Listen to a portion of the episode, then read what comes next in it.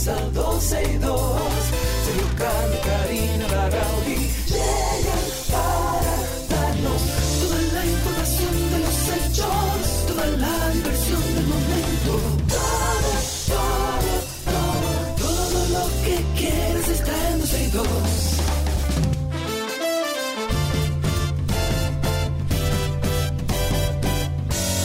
El reloj ya ha marcado las 12, ya comienza 12 y 2.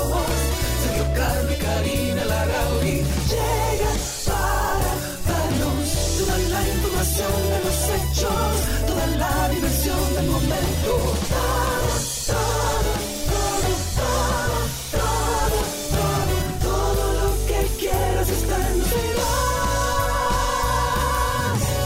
Lo que usted quiere siempre está aquí en 12 y 2. Hoy es martes, mayo 17 del año 2022. Saludándolos a todos ustedes y agradeciendo siempre la sintonía en esta 91.3, 91.1 FM cubriendo toda la República Dominicana. Este programa 12 y 2, que gen- generalmente, usualmente, es con Karina y Sergio. Hoy es con Lynn y Sergio, porque Lynn me sigue acompañando en el día de hoy y eso te lo agradezco, Lynn. ¿Cómo está el día? ¿Cómo van los tapones? Llegaste temprano hoy, gracias. Sí, sí, sí, sí. No, no, no. Yo dije, no, hoy tengo que estar ahí para que Sergio no me mate. Pero está Qué bien, la, la calle está suavecita hoy. Sí, está suavecita, Sí, de verdad. No encontraste tapones. No, no, no, no. Creo que estaban funcionando los semáforos y todo estaba fluyendo.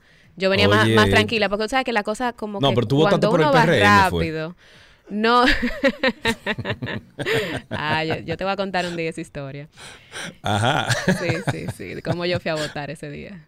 Oh, Dios. Pero, fuiste a votar. Fui a votar, fui a votar, claro. A ejercer mi, mi deber como ciudadana. Pero Claro, todo está fluyendo por este lado. ¿Y por allá cómo Eso estás? es bueno, eso es bueno. Ojalá, ojalá que, que hoy sea un día provechoso para todo el que escuche la 91. Eso Eh, que por cierto, déjame aprovechar y mandar un, un abrazo y un beso a Jessica Wantrop, que ella es dominicana, mucha gente la conoce en, en República Dominicana, sin embargo, ella vive entre Atlanta y República Dominicana Mm. y ahora mismo está en sintonía con nosotros, o sea que Jessica, para ti un beso grande y muchísimas gracias por la sintonía, aunque estés desde Atlanta. Más sin embargo, como dicen por ahí, eh, Lynn, Hoy estamos conmemorando eh, que hace cuatro años perdimos a nuestro queridísimo Don Teo Veras. Así Lo es. recordamos más bien un día como hoy, 17 de mayo del 2018. eh, bueno, de- dejó de, de iluminarnos a todos con su sabiduría, con sus conocimientos de radio, de tecnología. Don Teo era de las personas que uno llamaba y le decía, Don Teo, ¿Qué usted cree de este radio de comunicación? Me dice, no, mi hijo, pero es que hay otro. Y entonces te decía y te orientaba. Me encantaba. ¿Tú conociste a Don Teo? Lin? Sí, tuve el inmenso placer de conocerlo brevemente. No, no tuvimos tanta, tanta conexión y comunicación, Sí. pero sí, sí recuerdo que estando en la universidad, él fue a dar una charla allá y, y esos conocimientos, eso, eso se nota, eso se nota, la experiencia y, Sí, claro. y todo ese bagaje que tenía, la verdad que nos lo transmitió de manera maravillosa y siempre se lo voy a agradecer. Yo fui unas cuantas veces al- a, a la cueva que él tenía en su apartamento, porque eso era una cueva. Y, y tú entrabas ahí y encontrabas, o sea, la cantidad que tú te puedes imaginar, o que no te puedes imaginar, de radio de comunicaciones, de radio viejo, de tubo. Él tenía como, no sé qué pasó con todo eso. A lo mejor hay que preguntarle a, a a ver, a, a ver qué, qué se hizo. Eh, to- todos esos radios y toda esa cosa que él tenía ahí adentro, discos, del EP y muchísimas cosas que él tenía ahí, eh, libros y todo. Eh, me encantaba ir y, y sentarme con él ahí. Pero Eh, te tengo ¿tú una que- anécdota, si tú Sí. supieras, Sergio, que sí me cuenta mi hermano y mi mamá que él y mi papá eran muy amigos. Ah, no mi papá digas. también, que en paz descanse, tenía una tienda de discos, eh, Top Disc, eh, ahí en la 27. Y él y Don Ah, Teo, Don. Teo iba mucho para allá y, y él le daba los CDs cuando llegaban para que. Don Teo lo colocara en la emisora y hacían intercambios de publicidad Ah, y eso. Pero imagínate Y- si tu papá era quien le suplía el material a Don Tejo, claro que iban a ser amigos, Sí, olvídate de eso. Esa es una Bueno, pues linda. mira, eh, eh, ya que estamos hablando de Don Teo, y lo queremos eh, recordar y, siempre conmemorar eh, el hecho de que estuvo entre nosotros. Eh, este, este programa Trayectoria RD hizo una trayectoria de Don Teo y aquellas personas que no lo han visto, está en YouTube, solamente tienen que poner ahí Trayectoria Teo Veras y ustedes se van a, a, disfrutar de un buen programa para que usted conozca un poquito más a fondo quién era Teo Veras. Excelente. La 91 FM es la estación más avanzada de República Dominicana. La infancia mía fue una infancia buena. Era transparente. Pienso cosas que debería describirlas. Mi música yo la tengo en disco duro. Yo no voy a decir que soy un santo. Teo llegó y puso en el FDS. Hoy se celebra el Día Internacional de las Telecomunicaciones. Yo estoy en negación, yo no lo quiero aceptar todavía. Que eso no era lo que él y yo habíamos conversado. Don Teo era muy vertical su legado sigue. Manual para entenderme.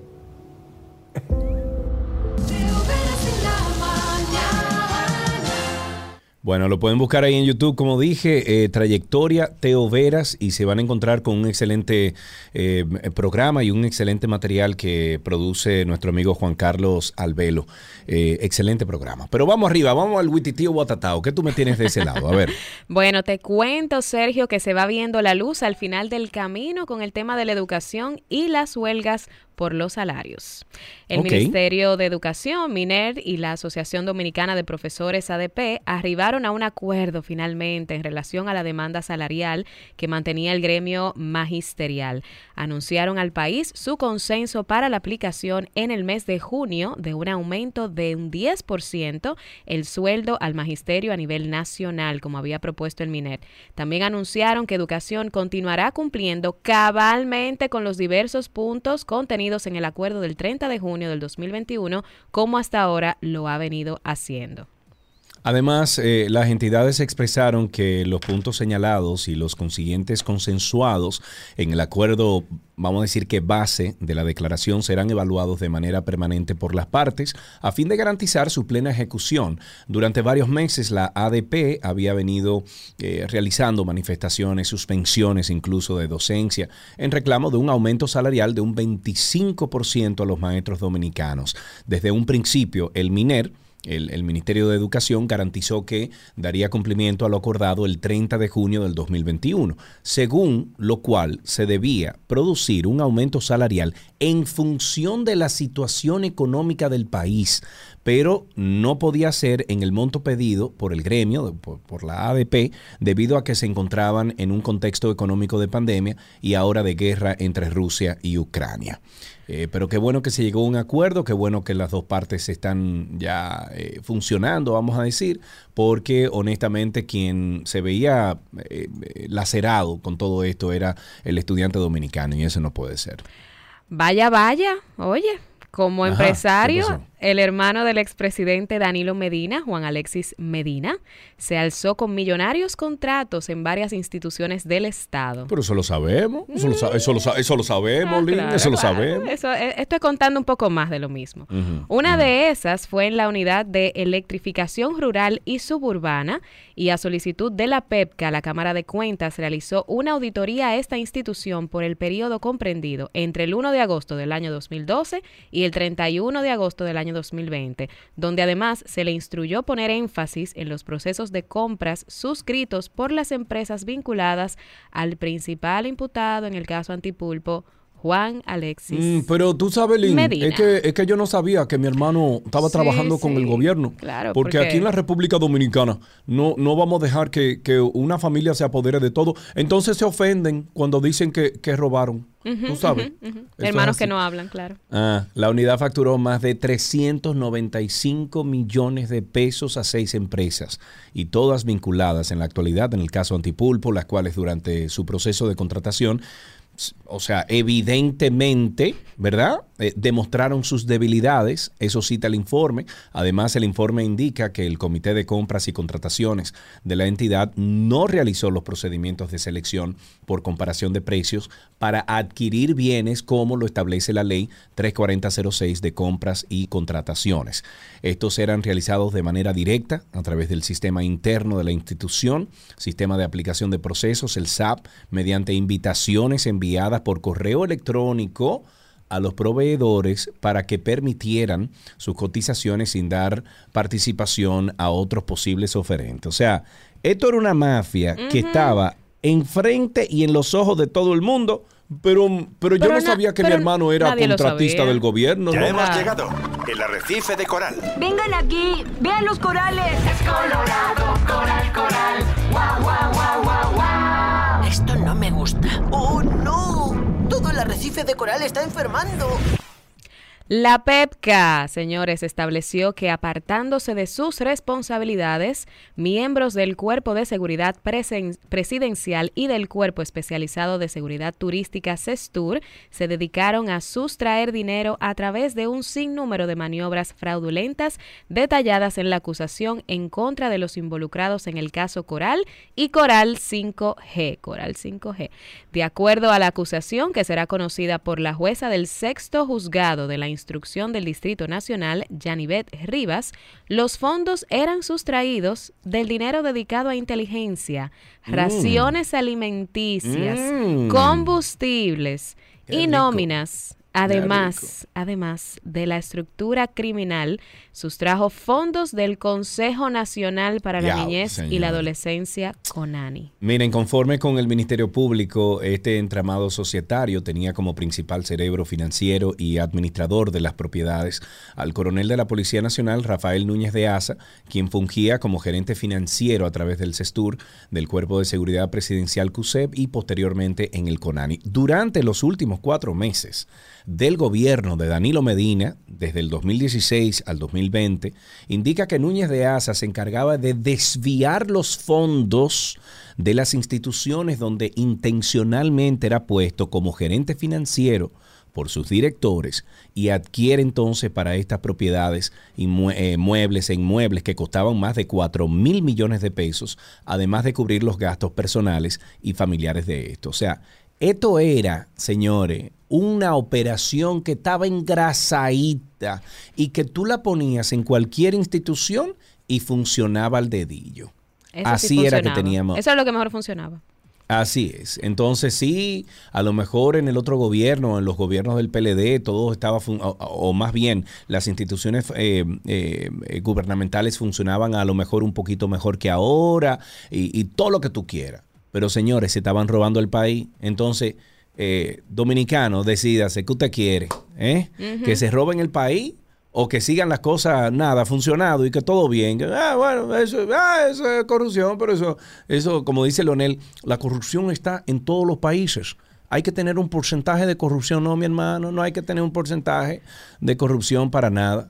Miren, tomemos un, momento, un momentito para dar las gracias de que la persona que nos asiste con la contabilidad es una persona seria, porque vimos una noticia de que la Policía Nacional arrestó a un hombre por alegadamente sustraer la suma de 7 millones 135 mil pesos, suma que tenía que depositar en una cuenta de la empresa en donde labora en la avenida John F. Kennedy en el Distrito Nacional y de acuerdo a un comunicado, el detenido es Oliver Ricardo Pujols Romero quien el pasado 10 de mayo salió, bueno, con el rumbo hacia un banco a depositar dicha suma de dinero perteneciente a la compañía en la cual trabajaba como contable, a la que a partir de esa fecha no regresó, ni hizo, bueno, ni, ni hizo el, el depósito a la cuenta bancaria de la empresa. Según la información, la suma de 7 millones 135 mil pesos fue entregada a Ricardo Pujols Romero por la asistente de contabilidad en denominaciones de pesos y dólares estadounidenses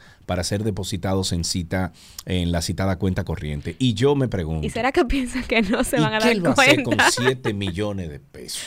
pero, pero no se iban a dar cuenta, o sea. Eh, no, pero ¿y dónde está él? ¿Dónde se escondió? Eh, Wow. Bueno. Bueno. ¿dónde? O sea, ¿dó- ¿dónde? Imagínate tú, ¿dónde? Que diga dónde. Y ya, eso es todo. El presidente de la República, Luis Abinader, mandó al exmandatario Leonel Fernández a utilizar la herramienta Google para que recuerde cómo fue su gestión cuando dirigió los destinos de la nación. Esto ante las críticas de que el exgobernante vertió algunas de sus ejecutorias. El jefe de Estado dijo también sentir respeto por las opiniones de los demás y de la oposición, de la cual dijo que normalmente tiene que hablar cualquier cosa. Abinader pidió a Fernández, sin mencionar su nombre, que utilice la herramienta tecnológica para que descubra unas cuantas verdades. Ahora miren, hay una herramienta muy poderosa contra el populismo y la demo- eh, eh, de- de- demagogia, y especialmente para los que han administrado. Y esa herramienta, herramienta poderosísima que les recuerda a la gente cuando ellos gobernaron se llama Google. Y esa es muy fácil de usar. Y buscando en Google se descubren muchas verdades. Eso refirió el presidente. El gobernante contestó una pregunta de la prensa sobre las críticas que hizo Fernández a su administración en el sector agropecuario en ocasión de ayer domingo. Bueno, esto fue antes de ayer domingo a celebrarse el- en el país el Día de- del Agricultor. El político opositor acusó al gobierno de haber abandonado a este sector y aseguró que les ha dado preferencia a los importadores extranjeros. Eso fue lo que, lo que dijo Leonel Fernández. Eh, otra cosita que podemos compartir es un tweet del día que podemos compartir. Un tweet del día. Compartimos un tuit del Día del Fotoperiodista para F. Orlando Barría. Por 108 votos a favor y 22 en contra, diputados de Chile aprobaron derechos a la buena salud y la gestión menstrual, como acceso a productos relacionados y erradicación de tabúes. Extrañamente, en República Dominicana, la noticia ha sido manipulada. Oh Dios, para dar contexto a lo que habla Orlando, en República Dominicana han hecho circular una fake news que, mm, bueno, desinforma diciendo que hay una ley chilena que elimina la palabra mujer por persona menstruante. Cuando no es necesariamente que era esta información, pues la noticia hablaba de un proyecto de ley que busca visibilizar los derechos de personas menstruantes. No es más fácil decir mujer y punto ya. Yo no, entiendo. Eh, ¿por qué se Bueno, pero es que eso viene con la cuestión de los trans y todo Pero eso, entonces hay no otra binario palabra. y la- Está y trans. no binario, la- Quédense con su Eh, palabra. señores, Al Mira, final somos mujeres y hombres, punto. No hay Gracias, más. cuando hagan la autopsia. En una nota curiosa, una colonia de algas verde azuladas selladas en un contenedor han servido como batería de una computadora durante seis meses. Esto va igual que el, el árbol de ayer, eh, Sergio. Sí. Christopher Howe, científico de la Universidad de Cambridge, construyó junto a su equipo de trabajo un pequeño contenedor de tamaño de una pila AA y colocó en él una colonia de algas verde azuladas que producen oxígeno cuando se exponen a la luz del sol. Sorprendentemente, esta colonia ha hecho funcionar un microprocesador ARM sin cortes de energía durante los seis meses de experimento. Los investigadores creen que las bacterias están produciendo la mayor parte de la corriente y este experimento indica que generadores de energía de este tipo podrían hacer funcionar diversos dispositivos pequeños a bajo costo en los próximos años. Y lo mejor, sin la Mm. necesidad de usar los materiales tóxicos y costosos que utilizan las baterías tradicionales. Bien. Señores, por Dios, pero vamos a eso, vamos a poner bien. par de par de hoyo así, lleno de batería con bacterias, se llena de bacterias y después tú le quitas la batería y sigue funcionando la cosa. Bien. Mira, antes de despedir este primer segmento, Lynn, vamos a hablar de algunas cosas positivas. Eh, eh, eh, vamos a hablar de un atleta en particular paralímpico que se llama Aaron, a ver, Foderiham, Foderiham. Bueno, eh, eh, él practica el deporte extremo en su silla de ruedas y ha ganado cinco veces el Campeonato Mundial de Wheelchair Motocross. Ahora también es la inspiración para el nuevo juguete de Hot Wheels. La silla de ruedas a control remoto es una pequeña réplica de la que utiliza Aaron para hacer piruetas hacia atrás y saltos con giros de 180. Cuando, y estoy citando, dice, cuando estaba creciendo nunca tuve nada como esto, dijo Aaron. Con este juguete, Hot Wheels busca ofrecer representación a los niños que utilizan sillas de ruedas. Eso me encanta, me encanta, Sí, porque tú sabes que los problemas de salud mental entre los jóvenes están a la orden del día. Sí, y sí, por suerte cada vez más se habla sobre el tema y poco a poco se están rompiendo estigmas. Pero ¿conoces los servicios públicos que se han puesto en marcha para dar respuesta a este problema? A ver. Bueno, en Barcelona el ayuntamiento ha creado el Consultam, un espacio de apoyo emocional y psicológico al que puede acudir la ciudadanía para atender y prevenir problemas de salud mental. Esto está genial. Lo mejor de este servicio es que es gratuito, puedes acudir sin cita previa y se encuentra en todos los distritos de la ciudad. Consultam y Consultam eh, más 22, es decir, me imagino que para personas sobre 22 años, se han creado para que expertos, psicólogos clínicos y educadores de apoyo y orientación, y si procede derivación a especialistas, a multitud de jóvenes y adultos, permitiendo que todo el que lo necesite pueda acudir, independientemente de sus condiciones económicas. Y según los últimos datos, están recibiendo ya muchas consultas. Qué bueno. Eh, Antes de despedir, queremos invitarles siempre a que nos sigan o se suscriban a nuestro material o, nuestro contenido eh, que es solamente para podcast. Se llama Karina y Sergio After Dark. Karina y Sergio After Dark. Estamos casi, casi concluyendo una serie chulísima que se llama Nadie nos explicó. Escuchen ustedes. Hoy queremos aprender más sobre una de las experiencias yo creo que más transformadoras de la vida, que es ser padres. Las malas decisiones pueden, yo diría que perdurar por toda la vida. O sea, una decisión que tú tomes con ese niño cuando está en formación pequeño puede trascender durante toda la vida o aparecer cuando adulto. O sea, que uno tiene que tratar la crianza como algo sagrado. Que tampoco nadie nos explica sobre el manejo emocional durante el embarazo. Y a esto me refiero a que es muy normal uno estar feliz cuando todo va bien, hacerse fotos para las redes, lucir la pancita para Instagram y todo eso, pero nadie nos explica qué hacer cuando se asoma un embarazo de alto riesgo, cuando las cosas no suceden como esperamos, qué hacer si el embarazo no tiene un final feliz. La crianza puede brindar una vida plena, llena de amor y de seguridad, pero puede brindar todo lo contrario y nosotros como padres vivimos como con esa expectativa, con esa culpa muchas veces, porque entendemos que tenemos que hacerlo todo bien, que todo tiene que ser perfecto. Karina y Sergio, After Dark. Karina y Sergio After Dark está disponible en absolutamente todas las plataformas que tienen podcast, que ofrecen podcast. Nos pueden buscar ahí con nuestro nombre, Karina Larrauri o Sergio Carlo, que incluso eso que ustedes acaban de escuchar ahí, eh, nuestra experta invitada es Lynn Glass, es la misma que me está acompañando aquí me durante estos Me días. Sergio, no hagas eso. Bueno, lo pueden buscar en cualquier plataforma. Nos buscan como Karina Larrauri o Sergio Carlo. Le da a suscribirse a, a la plataforma, ¿no? A la- al, al contenido. Y nos deja, por favor, cinco de rating y un comentario positivo para que otras personas de habla hispana que estén buscando este tipo de contenido, pues también se interesen. Se lo vamos a agradecer. Hasta aquí, señores, esta primera parte de 12 y 2. Ya regresamos. Nuestro cafecito de las 12 les llega a ustedes gracias a Café Santo Domingo, lo mejor de lo nuestro.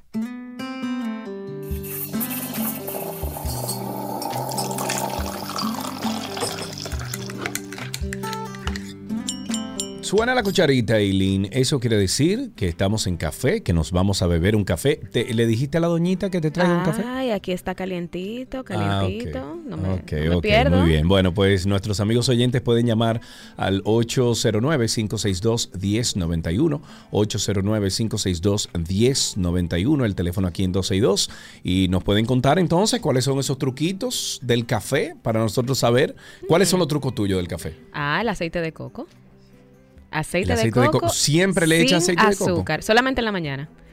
Solamente en la mañana. Mi, mi gurú de nutrición eh, me, lo, me lo sugirió para el metabolismo y todo aquello. Y no le cambia mucho el, el sabor al café. No, si tú supieras que no. De hecho, hay gente que hasta de- le echa el aceite de coco y también un poquito de mantequilla. Y sabe a capuchino. Sabe a capuchino. La, la cara de Sergio fue como que, ¿what?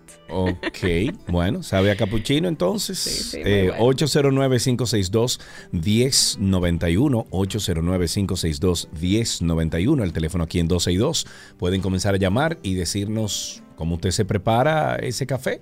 Creo que ya tenemos a una persona que va a compartir con nosotros. Tenemos a Ramón en la línea. Buenas tardes, Ramón. Aló, Hermano, ¿cómo estás? Con esta olla que uno tiene, yo no tienen café, yo quiero que los senadores aprueben ya el dinerito de la FP, el 30%. Ah, muy bien, muy bien, muy bien. Gracias Ramón por eso. Bueno, mientras tanto, vamos a invitarte a que te tomes un café, amigo, para que, nada, para que puedas esperar despierto y, y con buena actitud esos 30%. Ha- Hay que darle también un chin de como de energía a Botello, que lo noto como en estos días como que no en eso. 809-562-1091, 809-562-1091 y el 1-809-200-1091. Mi amigo Baplum, pero ¿dónde tú estás metido, amigo? Hola Sergio, hola chica, ¿cómo estás? Hola. Pero mi amigo, ¿y dónde tú estás metido?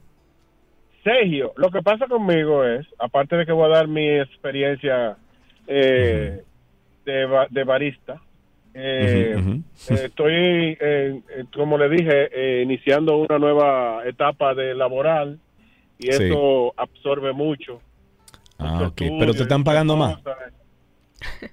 Bueno, eh, Hay mejores condiciones, déjalo ahí. está pagando, está pagando bien, está pagando bien. Lo importante es que estoy en nómina. Eso es Bien, bien. Ok, lo importante es que esté en nómina. Eso es lo importante. Por Muy bien. por. Pues cuéntame, ¿algún truquito que tú quieras compartir?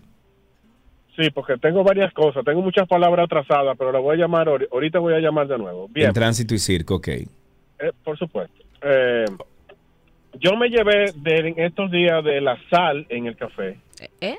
Y para mí es excelente. Yo inclusive Sí, estoy porque lo dijeron sal- aquí el otro día, lo de la sal, ¿verdad? Sí, la Ah. sal rosada la estoy utilizando y es un palo para mí. Hay que ir buscando Ah, bueno. la ¿Cómo tú se la echas, Baplum? ¿Cuándo y cómo tú, tú- tú- tú se la echas? ¿no? Cuando ya lo tengo en la tacita el café, entonces ya yo tengo una medida con una cucharita que ando con ella arriba para eso, una cuchara mía para eso.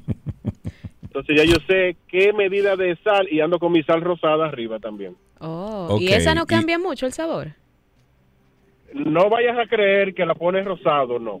Le cambia el sabor, le quita el amargo y le da un sabor diferente, pero no es malo. No no es que le cambia totalmente el sabor, pero sí un saborcito, así como tú dijiste, de la, de la, del, del aceite y la, ¿Y la mantequilla? y, Sí. y la mantequilla. Algo por ahí está, pero es bueno siempre innovar y buscar cosas nuevas. Muy bien. Ah, pero mira que bien, Baplum. Espero tu llamada ahorita en tránsito y circo. Tú conocías al personaje de Baplum, ¿verdad? Claro. Ah, porque ese, ese escuchado. es un personaje fijo aquí Una o en este dos programa. veces. Tenemos chance para una llamadita más. Una llamadita más al 809-562-1091 y el 809-200-1091. Nuestro teléfono aquí en 12 y 2. Llame una persona más y entonces podemos finalizar con este segmento. Tú sabes que hay que hablar un poquito del café turco y del por qué es tan particular. ¿Tú has probado el café turco? Lo he probado, que yo soy catadora de café, pero fuerte, Bueno. Sergio, fuerte. Pues este café Lin, de hecho, fue confirmado por la UNESCO como Patrimonio Cultural Inmaterial de la Humanidad y se prepara generalmente con el tipo de café llamado café arábico molido al punto de tener una consistencia como de harina. La bebida es muy concentrada y se sirve en tazas pequeñas sin asas. Eh, Y se puede con o sin azúcar, eso es, a- eso es a gusto tuyo. Esta bebida es común en el Oriente Medio y en los países bal- balsali- a ver, balcánicos serías. Balcánicos. Eh, balcánicos, exacto. El sabor, el aroma, el carácter del café negro turco supone toda una experiencia gratificante para los sentidos. Yo tengo que probar el café turco entonces. Tenemos por último a José Manuel en la línea. Buenas tardes. Buenas tardes. Oye, Adelante, por la mi querido. mañana- Sí, aquí estoy. por la mañana, mira, yo no puedo salir a la calle sin mi taza de café. Y yo como la preparo. Ninguna cafetería yo creo que la prepara así. Ninguna de esas máquinas que lo venden tampoco. Yo cuelo mi café bien fuertecito, le agrego una un poquito de leche de almendra, de esa que trae ese azúcar natural, y luego un poquito de leche de la que no tiene lactosa, porque no la tolero, y luego una crema eh, que de esa espuma que se utiliza para decorar lo- los bizcochos arriba, y luego ah, ok. Tú dices, de- tú dices un whipped cream, una cosa de esa. Ajá. Ajá. Y luego encima un poquito de nuez moscada o de canela. Mira, se lo recomiendo, los oyentes. Ah, pero mira ahí, señores, José Manuel con los trucos. Ya ustedes saben, whipped cream con el café. Yo- obviamente yo, yo tomo el, el, ¿cómo se llama esto? El, no es el café, ¿cómo que se llama? El, el que se le echa whipped cream. ¿El cappuccino? El cappuccino. Yo me tomo el cappuccino con whipped cream, pero nunca he probado el café. O sea, neto, café con whipped cream. Tú sí. Yo lo he probado, pero sí me le cambia un poquito el sabor. Me gusta como él lo está definiendo con la, le- la leche de almendra, la otra leche, la canela, no es moscada. Eso, eso suena, eso suena suena bien, muy bien. Bueno, pues ya saben ustedes ahí dos truquitos que comparten nuestros amigos aquí en, en la 91, en 12 y 2. Eh, pueden buscar incluso si no escuchó cuáles son esos trucos, más adelante, a eso de las 3 de la tarde, ya usted puede buscar el podcast de 12 y 2 y ahí entonces usted puede escuchar el programa de nuevo. Hasta aquí, nuestro cafecito de las 12.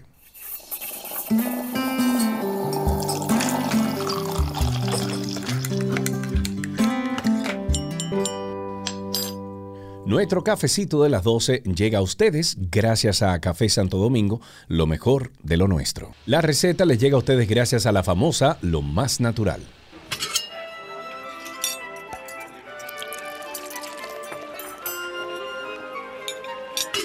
Ula la me oui, je mange comida de Gabriela se boni si me oui. Hola, Gabs. Me oui, yay. Ya, Sergio, o sigue, o lo sigues Eh, oyendo. Déjame ver a silencio. Bueno, sigamos un pero no sé qué es.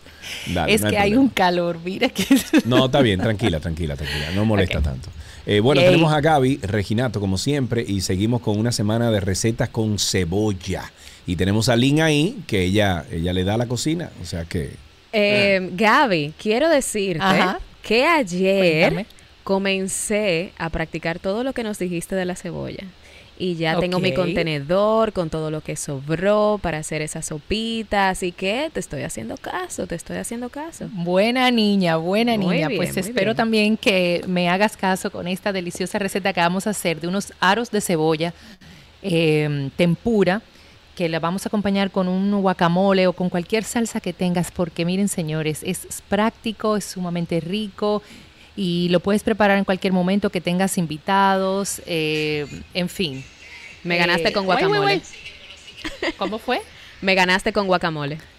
Ah, bueno, pues Ya. perfecto, entonces Me ya estamos con del otro lado tú y yo. cebolla, me ganaste con el guacamole, o sea, todo lo que has dicho ya ganaste mi corazón. Así que vamos bueno, a escuchar. pues vamos a continuar ganando tu corazón con esta receta. Eh, pues bien, estos aros de cebolla, eh, yo no sé, yo lo como que lo asocio a un a, a ver algo de deportes. es verdad, es verdad. Pero es como con una juntadera, es como algo Como que me da barbecue, verano. ¿verdad? Exacto, como algo, algo así. Alitas. Pero pueden guardar también esta receta de tempura para hacer en tempura cualquier otro vegetal que quisieran. Pero nos estamos enfocando a la cebolla y así lo vamos a utilizar. Y un truquito para hacer estos aros de cebolla es que corten la cebolla en aritos gruesos. Vamos a desmembrar estos aros, por decirlo así, y vamos a sumergirlos en agua fría, por lo menos por unos 5 minutos aproximadamente. Entre capa y capa de, de cebolla, o en este caso ya de aros, va a haber una tela muy finita que si usted se la puede retirar, generalmente está por la parte interna de- del aro, pues muchísimo mejor para fines de trabajar esta receta. Luego usted va a retirar los aros de esta agua fría con hielo y los va a colocar en una bandeja con un papel toalla, ¿ya? Y va a dejar que se seque bien y ahí usted va a tener sus aros de cebolla listos para entonces el proceso general que te voy a explicar. Necesitamos de dos a tres cebollas eh, blancas. No sé si recuerdas que ayer hablábamos que tenemos blanca, amarilla y roja. Ahora aparecen unas blancas grandes, bellísimas. Bueno, si encuentras de esa, mucho mejor. Y si no, pues entonces nos vamos con las amarillas. Esta receta es de verdad, de verdad recomendada. Trabajarla con cebolla blanca o amarilla. La roja nos va, va a parecer muy dulce y, y no nos va a funcionar tan bien como lo haría en este caso la amarilla. Necesitamos una taza y media de harina de trigo y adicional a eso media taza que vamos a tener separada. Una cucharada de polvo de hornear, una cucharada de bicarbonato de soda, una yema de huevo, una taza de cerveza o puedo utilizar una soda amarga o inclusive un agua con gas, media cucharadita de sal, ¿ya? Y pimienta al gusto, más el aceite para freír, que vamos a hacer una fritura sumergida. Y bueno, para el guacamole, pues obviamente el aguacate. Yo, vamos a hacer un mash de, de aguacate. Vas a tomar un, un aguacate que esté maduro, poco de aceite de oliva, de limón, sal y pimienta. Es como lo, vamos a presentar y si quieres, pues puedes agregarle entonces un poquito de esta cebolla blanca, de esos aritos que te van a sobrar pequeños, ya, y le ponemos algo de picante y un poquito de tomate y cilantro que no puede faltar para acompañar estos aritos. Entonces, vamos a colocar en una ollita suficiente aceite porque como te dije, eh, vamos a hacer una fritura sumergida. Aparte vamos a mezclar los ingredientes secos, dígase la harina, el polvo de hornear, el bicarbonato, la sal y la pimienta. Y eso lo vamos a colocar en un recipiente, vamos a mezclar y vamos a hacer como un hueco en el centro.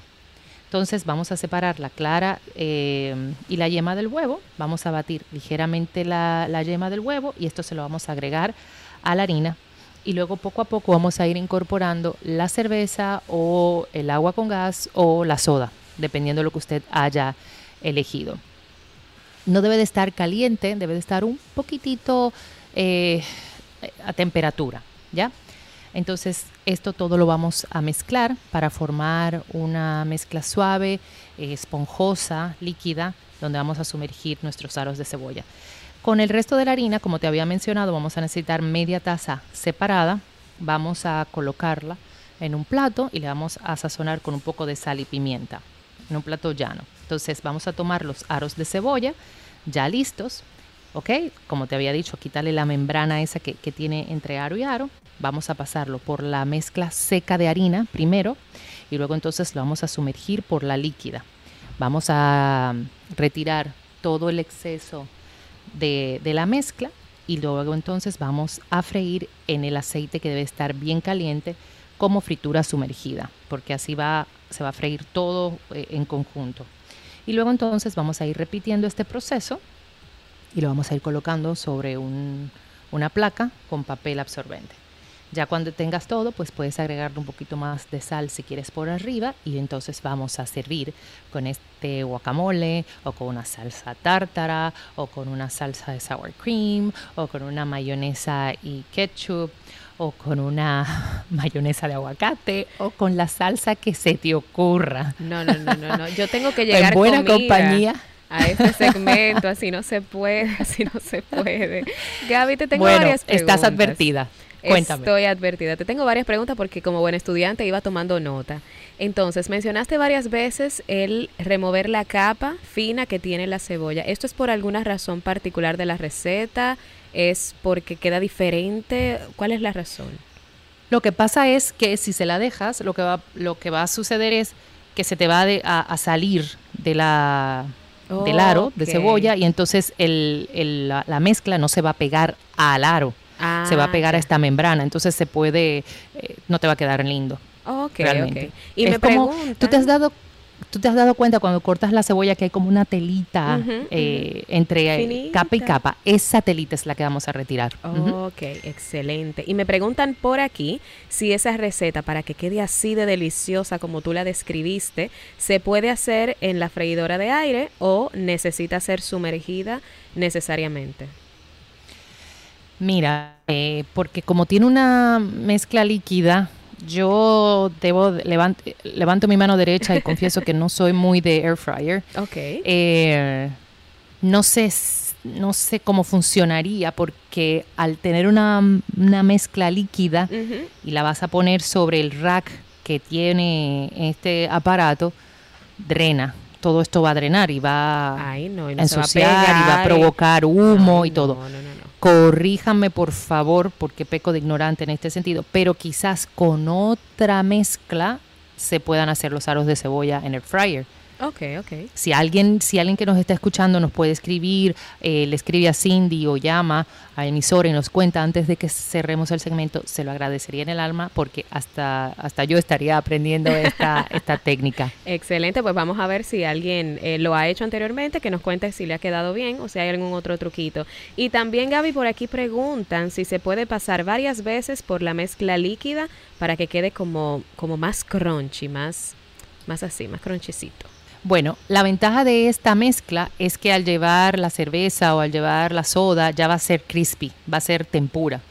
Eh, hay otras mezclas que, que, en este caso no, no llevan ese, esa, ese gas, ¿ya? Uh -huh. Que sí que la puedes pasar varias veces.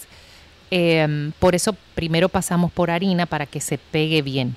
Lo que te va a acontecer es que la, más- la, la capa va a ser un poco más gruesa, eh, no necesariamente más crujiente. En este caso, el crujiente de, te lo va a dar el uso de la cerveza, de la, de la soda o del agua carbonatada que estamos implementando para hacer la tempura. Excelente. Ah, Ya, ya está dentro de mis recetitas ahí que tengo guardaditas de la serie de cebolla de, Bueno. de Gaby, o sea que estoy bueno, hay muy 14 años emocionada. de receta, ¿eh? O sea que... miren Pero déjame decirte, Lynn, eh, que, ojo, no, no, eh, tú vas a tomar tus apuntes, pero esta receta, así como tú la pueden buscar todos nuestros oyentes en la cuenta de 12 y 2, en la cuenta de Instagram de Gabriela.reginato, como decía Sergio, ir a la página de 12 y 2 y encontrar 14 años de recetas diarias. Señores, nosotros aquí hemos hablado mucho. Yo he anotado bastante. Y- exacto. Y busca por ahí que de verdad día a día compartimos muchísimas eh, recetas fáciles, prácticas y divertidas. Que lo que justamente nosotros hacemos como programa de radio ameno, que está enfocado en que tú la pases bien, es que puedas disfrutar esto en familia. Y volvemos y recalcamos, señores, cocinar es un acto de amor y aunque suene pesado y suene, ay Gaby, qué romántico todo, por lo menos una vez a la semana traten de hacer un plato, aunque sea una ensalada, un sándwich, Sí, lo que sea, para compartir en familia, sentarse en la Sí, mesa, sí, dejar los celulares, hablarse de frente Claro. y, y disfrutar de la, de la mesa. Porque, Amén. señores, no, y disfrutar de la comida, del Exacto. proceso y de todo. Así mismo, yo de verdad lo hago diario Claro, y lo disfruto. claro. Porque como puedes, ustedes no se a, veces sí, las familias puedo. no pueden, pero como dice Gaby, por lo menos ves eh, una vez a la semana. Gaby, como Exacto. siempre, muchísimas gracias, un beso para ti. Un beso. Y eh, nada, sube ese abanico más todavía porque ¿qué vamos a hacer? Me estoy derritiendo. Hasta aquí la receta de Gaby en 12 y 2. Ya regresamos.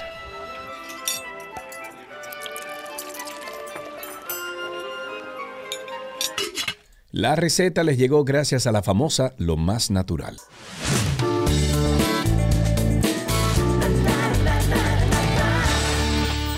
Estamos en noticias del mundo del entretenimiento y Lynn, ¿qué nos tienes para empezar? A ver. Bueno, bueno, vamos a, a ver todo lo que tenemos por aquí. Sergio, tú sabes que algo que me llama muchísimo la atención del mundo Ujú. del entretenimiento es Pero eh, antes de continuar, mira, eh, muteate, Ah, ahora sí, dale para allá ahora. Ok. Dualipa explica que sí estuvo a punto de abandonar la música por críticas. Ah. Ok. Un mundo sin New Rules, sin Love Again y sin Don't Start Now y en definitiva sin Future Nostalgia, uno de los discos mejor valorados por crítica y público de los últimos tiempos. Pero a punto estuvo de no ser una realidad porque su creadora, Dua Lipa, llegó a pensar en abandonar la música y todo debido al odio y los insultos que recibía a través de las redes sociales, señores, las redes. La cantante londinense de 26 años ha revelado que a pesar de ser a día de hoy una de las mayores estrellas de pop a nivel mundial, hubo una época en la que no soportaba cómo los haters son capaces de analizar hasta el más mínimo detalle para intentar hundirte. Siquiera llegaba a entender qué gana nadie siendo una mala persona desde el anonimato que dan las pantallas.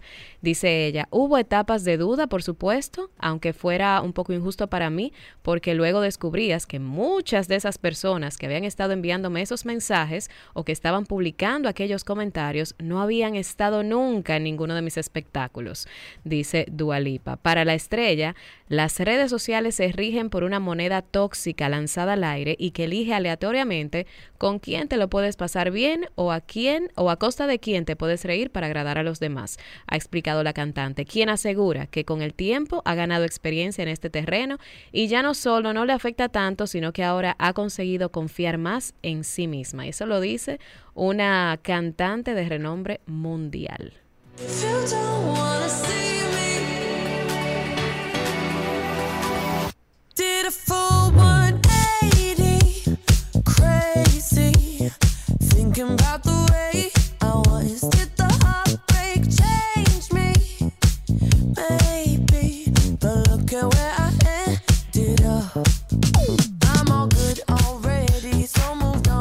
En otra noticia, para engalanar la portada de la revista Sports Illustrated en la edición de mayo, Kim Kardashian visitó Quisqueya en una sesión de fotos realizada por Greg Swells de la Reserva Ecológica Ojos Indígenas de Punta Cana, al este del país. La propia Kim resaltó a RD como uno de los lugares favoritos del mundo al compartir las sensuales fotos en traje de baño en su cuenta oficial de Instagram con más de 311 millones de seguidores. La famosa estaba allí como pez en el agua, pues disfrutó no solo en tomarse algunas fotos, sino que sacó el tiempo para darse un chapuzón en una de las lagunas color turquesa. Así lo reveló Pedro Catrain, eh, un destacado fotógrafo dominicano que estuvo dentro del equipo de producción. Dice, no quería salir del agua, eso dijo. En este proyecto para la revista eh, Kim se hizo acompañar de un equipo de técnicos locales e internacionales y entre los criollos formó, parte el cineasta Pedro Catrain, quien tuvo la oportunidad de trabajar por primera vez con Kardashian como productor local y de la mano del fotógrafo Greg Swells. Pedro forma parte de Two Caribbean, la productora en la que trabaja, en conjunto con Iván Herrera y Fernando Rivas, quienes se destacan eh, por dar servicios de producción local a grandes productoras extranjeras. Chulísimo quedó eso y una excelente promoción para nuestro país. Así es. Por otro lado, Katy Perry revela que ella va al- a la terapia de pareja con su, con su esposo Orlando Bloom.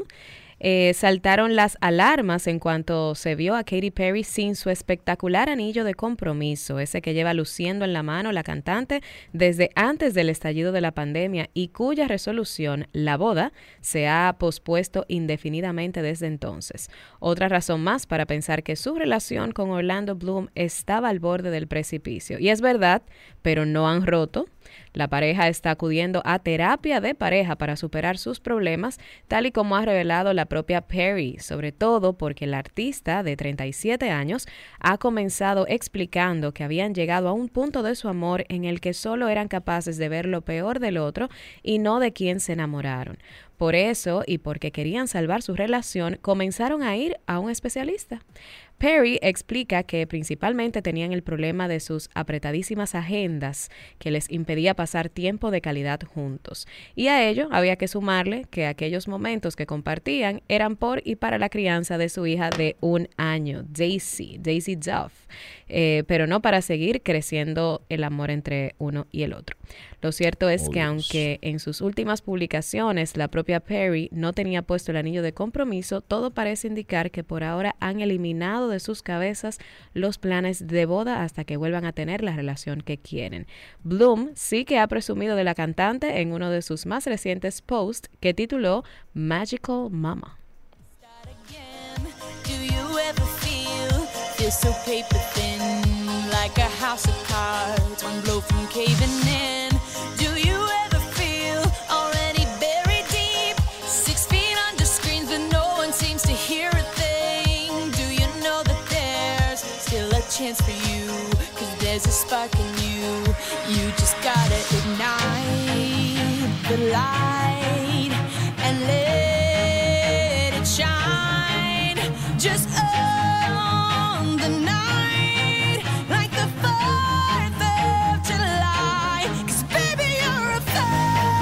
Otra noticia, los miembros del jurado en el juicio por difamación de Johnny Depp contra su ex esposa Amber Heard vieron ayer fotos de la actriz con marcas rojas e hinchazón en el rostro tras su última pelea antes de divorciarse y escucharon testimonios sobre su experiencia cubriendo moretones con maquillaje. Heard concluyó su testimonio en un tribunal de Virginia en un tercer día que se centró en los últimos meses de su matrimonio con Deb. Los abogados de Deb tenían ya previsto interrogarla por la tarde. El juicio está ahora en su quinta semana y el jurado ha visto ya varias fotos de Heard eh, que pretenden documentar el abuso que, que dijo haber sufrido durante su relación con el astro del Hollywood. Sin embargo, varias de las fotos presentadas el lunes no habían sido, eh, no, no habían sido vistas previamente por el jurado y mostraban enrojecimiento y también estaban hinchados, o sea, la piel hinchada, mucho más claramente que las anteriores. Heard dijo que las marcas se produjeron cuando eh, Deb le arrojó un teléfono a la cara. Deb dice que nunca golpeó a Heard y que ella está inventando afirmaciones que, de que fue abusada. Anteriormente en el juicio, los miembros del jurado escucharon a los agentes de policía que respondieron a la llamada de emergencia durante esa pelea final que dijeron que la cara de Heard estaba roja por el llanto, pero que no vieron lesiones. Los testigos también declararon que no vieron moratones en el rostro de Heard en los días posteriores a la pelea. Heard en su testimonio dijo que no cooperó con los oficiales que respondieron al penthouse de la pareja y dijo que sus interacciones cara a cara con ellos fueron muy limitadas. También habló sobre su rutina de maquillaje usando un corrector de color que llamó su kit de moretones para cubrir las marcas en su rostro. Dijo que aprendió a lo largo de los años a usar tonos verdes en el primer día de, un hematoma para cubrir el, los rojos ¿no? de la piel y cambiar a tonos anaranjados cuando el hematoma se tornaba azul y morado.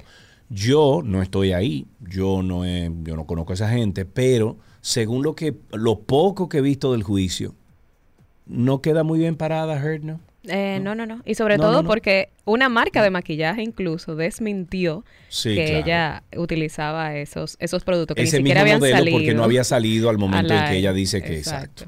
Pues mira, Sergio, siguiendo con este tema, la actriz Amber Heard afirmó que Warner Bros. Eh, redujo sus escenas en la secuela de la película Aquaman debido a una campaña difamatoria por parte del equipo legal de su expareja Johnny Depp. Me dieron un guion y posteriormente me mandaron nuevas versiones en la que básicamente habían limitado gran parte de mi papel, dijo Heard en la corte en Fairfax, en Virginia, donde se está transmitiendo el juicio, donde se está llevando a cabo, durante su tercer día de comparecencia en la, en la batalla legal que mantiene con Depp. Según la intérprete, los abogados del actor están llevando a cabo una campaña difamatoria en su contra, etiquetándola de mentirosa ante la prensa para arruinar su carrera, lo que habría desembocado en la disminución de su papel en el filme Aquaman and the Last Kingdom, Aquaman y el Reino Perdido, cuyo estreno está previsto para el 2023. De acuerdo con el relato de Heard, su tiempo en pantalla a lo largo de la cinta sería finalmente de 10 minutos, o sea, casi nada, a Bueno. pesar de figurar en el reparto principal encarnando a la superheroína Mera. Con la obra poética Las manos del silencio, el poeta, historiador, ensayista, narrador, obtuvo el primer lugar en el Premio Internacional de, Poes- de Poesía de la ciudad de Milán. La obra fue traducida eh, del español al italiano, evaluada, evaluada por un jurado conformado por cinco profesores de diversas uni- universidades de Italia, especialistas en literatura. Entre las reseñas hechas por el jurado, la profesora Gabriel Morelli, Gabriel Morelli, de la Universidad de Bérgamo, señaló que la poesía que representa una escritura metafórica de gran novedad y eficacia y que aún en la traducción italiana mantiene intacta su fuerza. Eh, estoy hablando del poeta dominicano eh, Juan Colón, que gana este premio internacional de poesía en la ciudad de Milán. Felicidades para él y para su familia, obviamente. Eh, antes de finalizar, vamos a recordarle que estamos en todas las plataformas de podcast como Karina y Sergio After Dark. Hoy queremos aprender más sobre una de las experiencias yo creo que más transformadoras de la vida, que es ser padres. Las malas decisiones pueden, yo diría que perdurar por toda la vida. O sea, una decisión que tú tomes con ese niño cuando está en formación pequeño puede trascender durante toda la vida o aparecer cuando adulto. O sea, que uno tiene que tratar la crianza como algo sagrado. que tampoco nadie nos explica sobre el manejo emocional durante el embarazo. Y a esto me refiero a que es muy normal uno estar feliz cuando todo va bien, hacerse fotos para las redes, lucir la pancita para Instagram y todo eso, pero nadie nos explica qué hacer cuando se asoma un embarazo de alto riesgo, cuando las cosas no suceden como esperamos, qué hacer si el embarazo no tiene un final feliz. La crianza puede brindar una vida plena, llena de amor y de seguridad, pero puede brindar todo lo contrario. Y nosotros como padres vivimos como con esa expectativa, con esa culpa muchas veces, porque entendemos que tenemos que hacerlo todo bien, que todo tiene que ser perfecto. Karina y Sergio After Dark. Y hasta aquí entretenimiento en 12 y 2.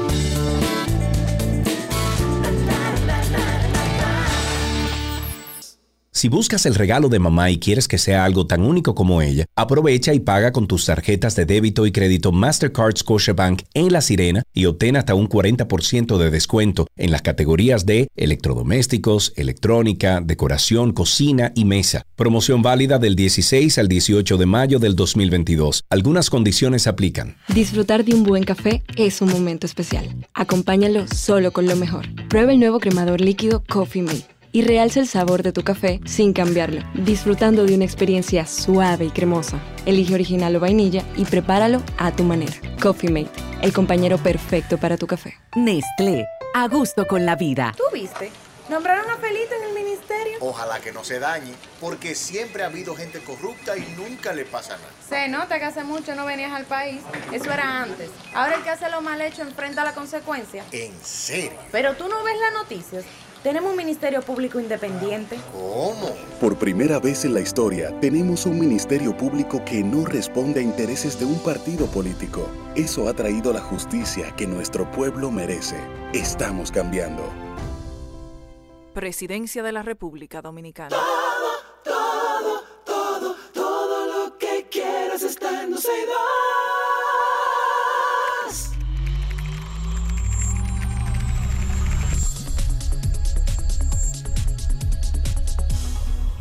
Ya estamos en artículos tecnológicos aquí en 12 y 2 y tenemos con nosotros a Orlando Prieto. Orlando, ¿cómo estás, amigo?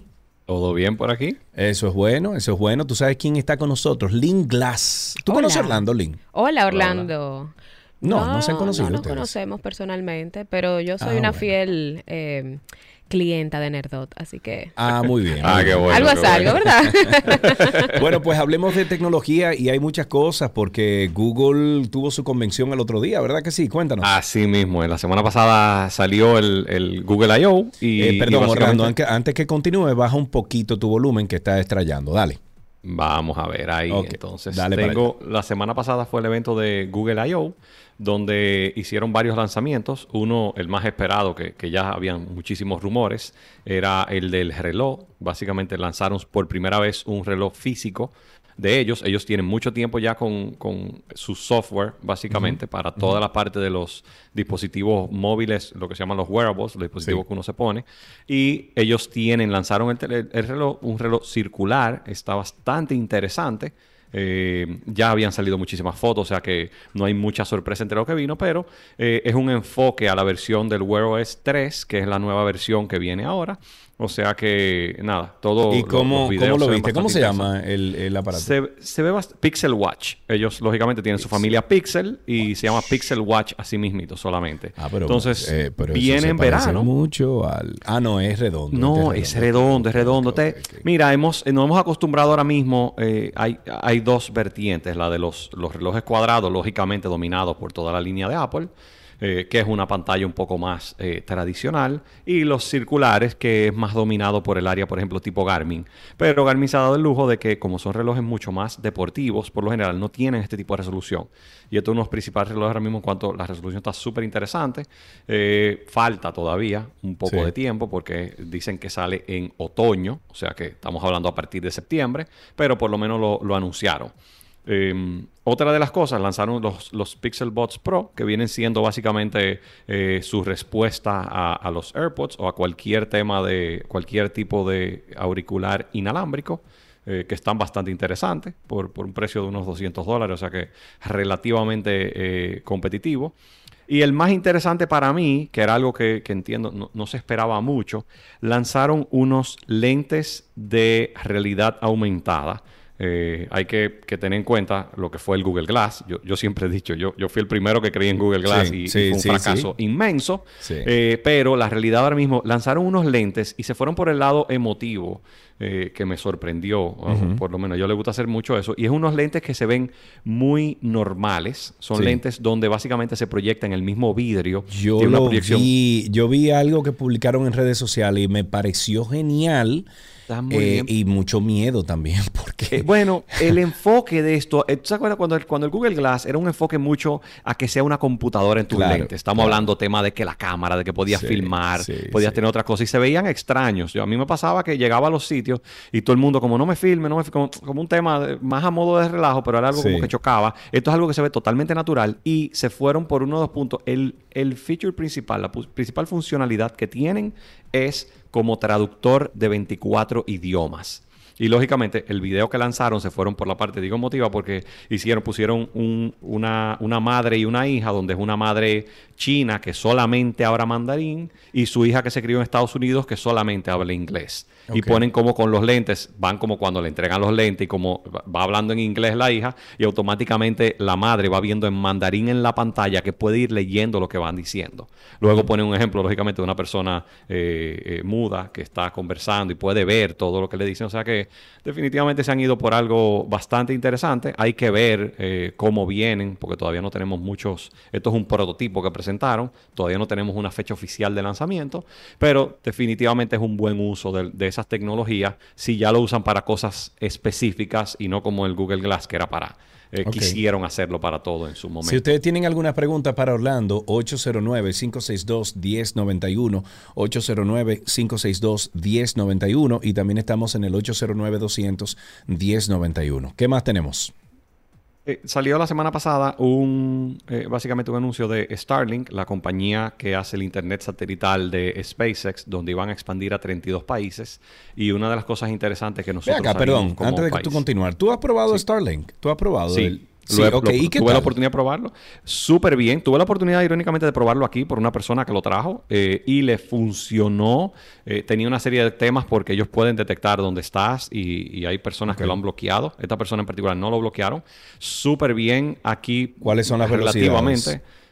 Aquí llegamos a ver 120 megas. ¿Qué? No, no, No eh, eh, ¿Y- y tiene un tema de que no te, no te lo garantizan. No te lo garantizan. sí, pero 40 y cónchale, pico. 120 wireless en el mundo 40 completo. y eh, pico de milisegundos tienes. ¿tú ¿Cuánto? Una latencia, 40 y pico, una latencia razonable. Ok, Nada, nada del otro mundo, pero. Bueno, podríamos para- hacer, todavía podríamos hacer una transmisión vía IPDTL. Óyeme, los Zoom funcionan bien. Entonces, el- lo interesante, salimos nosotros ahora como Q2, eh, o sea que técnicamente debería estar disponible en el país, para el país, antes del 30 de junio. Esto no es algo para uso masivo, entiendas. Esto es algo que yo no les recomiendo a casi nadie, a menos que tú no tengas una casa eh, en el pico, tú entiendes, Manabá, una, Sí, un claro, sitio que claro, tú digas claro, no hay internet, pero es interesante que nos agreguen dentro del círculo de expansión, porque son opciones para lugares donde no llega ningún tema eh, que no hace sentido que llegue, ya uno puede poner su antenita y son Sí. precios razonables para hacer internet satelital. Por ejemplo, por ejemplo, dame, dame algunos paquetes. El normal en Estados Unidos ronda los 100 dólares. Son como mes. 500, 500 sí al mes, al mes. Pero para que tú entiendas, las opciones satelitales hasta el momento, eh, si tú has visto un teléfono satelital, se pagan por megabytes. Y estamos hablando de casi un eh, Mira, 50 estoy, centavos de estoy dólar viendo por mega. aquí, lo busqué en Google, dice que el Starlink, 110 dólares por mes, con un fee eh, único de 600 Instalación, dólares. 600 dólares es el, el fee. Hay muchos sitios, muchos países cuando han entrado, ellos han bajado el fee para llegar a, a masa crítica, entiéndase, para llegar a una base instalada mínima. O sea que hay que ver cómo vienen aquí, porque hay en otros países que se han ido muy agresivos con el tema del dispositivo, de la venta inicial. Sí. Eh, porque lo que están haciendo en este tipo, en Estados Unidos tienen la opción de que alguien vaya a tu casa y te lo instale. En los países que han expandido anteriormente, lo que han hecho es que te entregan la caja y te Claro. hacen un video de cómo instalarlo. Que fue el ejemplo más grande fue el caso de Ucrania, que ellos mandaron dos contenedores para que la gente que no podían tener eh, comunicación con todo el tema de la guerra puedan tenerla. Sí. Entonces, bueno, eh, por lo menos el hecho de que estemos nosotros en la primera expansión masiva eh, es interesante. En RD, Eh, ¿estamos nosotros? eso fue lo que, lo que mencioné, es que lanzaron 32 países nuevos Oh. y ahora mismo sale, literalmente sale en la página que en el Q2, entiéndase que de aquí al 30 de Sí, junio, en el en país va a estar disponible para Ok, tú hacer el pregu- pedido. Pregunta entonces, pregunta. ¿Cómo entra el Indotel en todo esto? ¿Cómo lo regulan? ¿Cómo No cobran impuestos? Ok.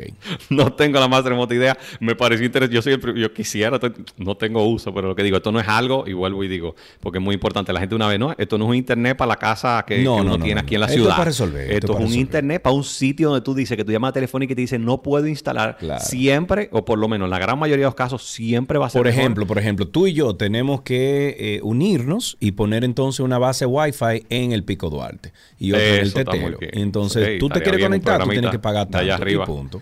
Ya, claro.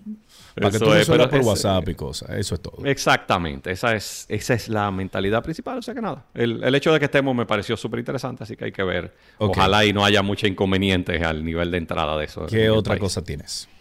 La semana pasada salió un anuncio de básicamente un lanzamiento del- de lo que viene el plan de los próximos meses del caso Western Digital, la compañía de discos duros. Y una de las cosas interesantes, anunciaron por primera vez discos que llegan a 26 terabytes. El día. eh, discos físicos y los SSD, los discos sólidos, hasta 15 terabytes.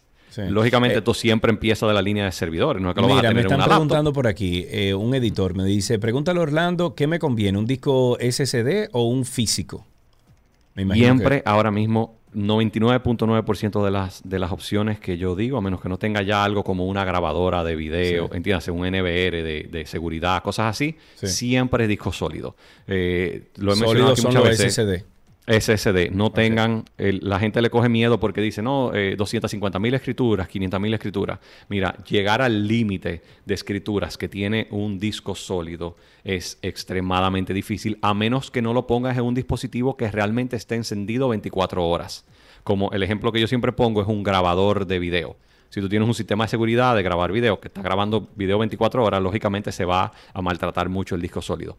Pero ni siquiera una computadora. Hay gente que me dice, no, la computadora yo no la apago. Aunque tú no apagues la computadora, mientras tú estás durmiendo, la computadora pone el disco en, en- en- en modo, en modo sueño, básicamente, en modo que, Sí. que está descansando. O sea que la realidad es muy, muy, muy difícil a menos que no tengan datos que sean eh, muy abusivos. O sea que siempre para velocidad y, y facilidad, Sí. el disco sólido es mucho mejor. Y lógicamente ten tu backup de tu data, que si algún día falla es un tema económico el cambio y no un tema de que tuviste una pérdida. Claro, claro. Para finalizar, ¿qué tienes? Salió, están probando una cosa, yo que siempre menciono muchas de las cosas de WhatsApp, me pareció súper interesante, un, una funcionalidad nueva, están probando ahora mismo la versión beta, donde puedes salir de los grupos sin que nadie se dé cuenta. Que entiéndase que no lo anuncien grande, y fue algo que por algún motivo fue muy bien recibido eh, en las páginas donde ha salido. Solamente Sí. le va a avisar a los administradores del grupo y no, tiene, no sale que, que saliste del grupo. O sea que nadie, a menos que no busque la lista de quiénes están, no se da cuenta. O sea que lo hace de una forma que siempre es algo como que hay gente que no se atreve a salir por, por el anuncio y por todo lo que pasa. Claro, claro. O sea que nada, una Ok, funcionalidad eso, que eso es interesante. No, eso es bueno, eso es bueno saberlo. Eh, ahora mismo me acabo de dar cuenta, eh, porque salió alguien y no me di cuenta, y ahora que tú lo dices, di, ah, pero mira, ¿por qué fue que no me di cuenta? Y el bullying que le hacen a todo el mundo que sale. Además, además, eh, dice aquí, sobre lo que está hablando, vamos a ver, dice alguien, lo- sobre lo que están hablando Sergio y Orlando, ahora mismo recuerdo cuando subí al pico, eh, Orange había instalado una antena allá arriba y cuando culminé el ascenso me quedaba batería solo para llamar a Johan a Noruega y tomarme un par de fotos. O sea, Orange, ahora Altis se adelantó hace 10 años ya. No, pero eso no es lo mismo, ¿no? Eh, Sí, esos son a- casos, mira, la telefónica puede poner donde quiera. Claro, el tema es que lógicamente claro, tiene que haber una base instalada, cuando digo, y, y el ejemplo siempre pongo el No, pico y- porque es el sitio más remoto. La telefónica siempre va a ir por el lado comercial. O sea, si eso no le deja dinero, olvídate que no van a poner nada ahí. Claro, si tú haces dos villas en el medio de Valle Nuevo, en un sitio donde no pasa una carretera cerca, a la telefónica le es muy cuesta arriba llevar el cable hasta allá normalmente. Aunque ya hay muchas opciones inalámbricas, muchas veces no llega ni siquiera a señal celular. Esto es en cualquier sitio. O sea que Sí. es una opción para que no tiene otra Esto opción. es planetario. Incluso esto va a mejorar muchísimo, por ejemplo, para los botes, para la gente que hace eh, viajes eh, largos en bote, por ejemplo, de, de continente a continente, etcétera. O sea, eh, esto es un beneficio muy grande, sobre todo para el tema de comunicación eh, para particulares, no para compañías, porque la compañía es Starlink y eso le va a beneficiar a ellos. Sin embargo, para particulares, para personas como tú y como yo, a lo mejor más eh, como tú, que vive, mm, tú sabes, brincando de lado a un lado, pues a lo mejor te va a funcionar muchísimo mejor. Orlando, muchísimas gracias por todas estas informaciones, amigo. Ustedes. Muy bien, y hasta aquí artículos tecnológicos. Recuerden ustedes que Orlando Prieto representa a Nerdot, un grupo de personas, bueno, que les resuelven todo tema de, tecnología, electrónica, asesoría, soporte, seguimiento de proyectos tecnológicos, redes, Wi-Fi. La nueva dirección es la calle José Andrés Aibar Castellanos, número 173 El Vergel. El teléfono es el 809-732-5200 y pueden ustedes entrar a nerdot, con T al final, nerdot.com.do y en redes sociales arroba nerdot. Hasta aquí, artículos tecnológicos.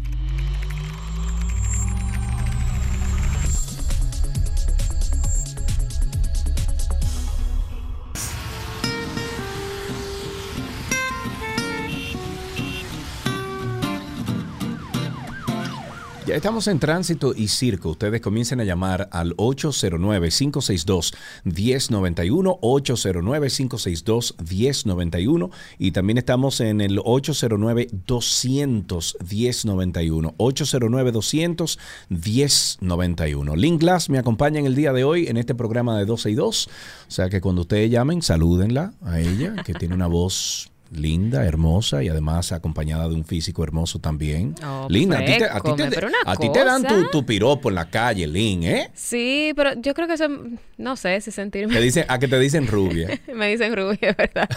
Yo puedo tener el cabello lo más castaño del mundo. Y dije, adiós, rubia. Rubia, Dios rubia, que imagínate. Mujer con pelo bueno y largo le dicen rubia. Es Olvídate de normal, eso. es normal. 809-562-1091, 809-200-1091.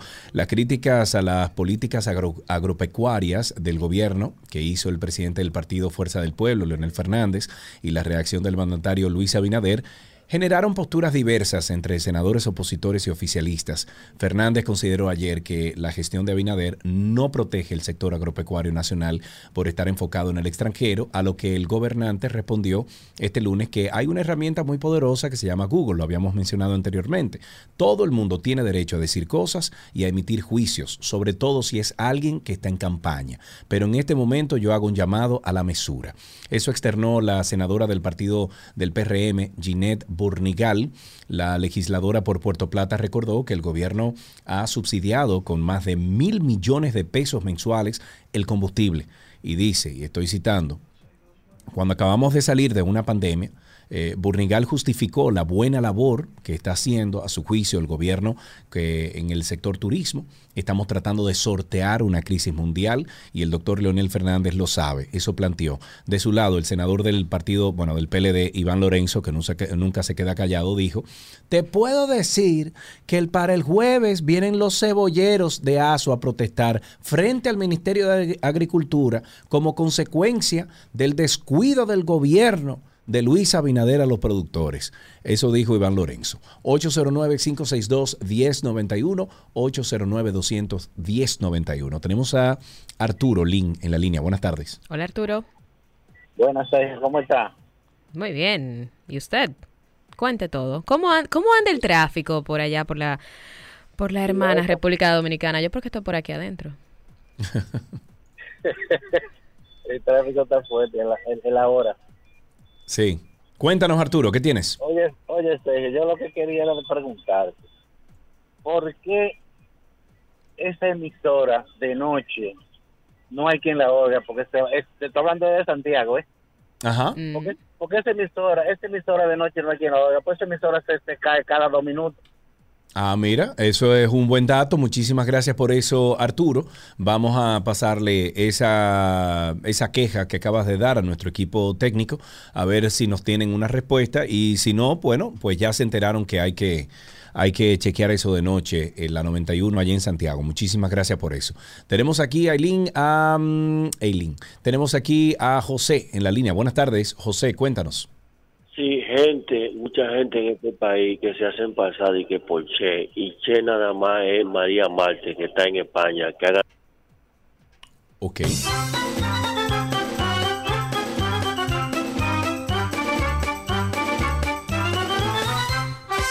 En otra noticia, el, ¿qué tú tienes ahí, Lin? Cuéntame. Te cuento que con el objetivo de agilizar el paso de vehículos en las estaciones de peajes y evitar retrasos por la lenta respuesta de la máquina lectora en los carriles exclusivos de paso rápido, el Ministerio de Obras Públicas y Comunicaciones abrió ayer la convocatoria al proceso de licitación pública internacional para la modernización y mejora operacional del sistema de cobro de las estaciones de peajes por un monto de 1.240 millones de pesos.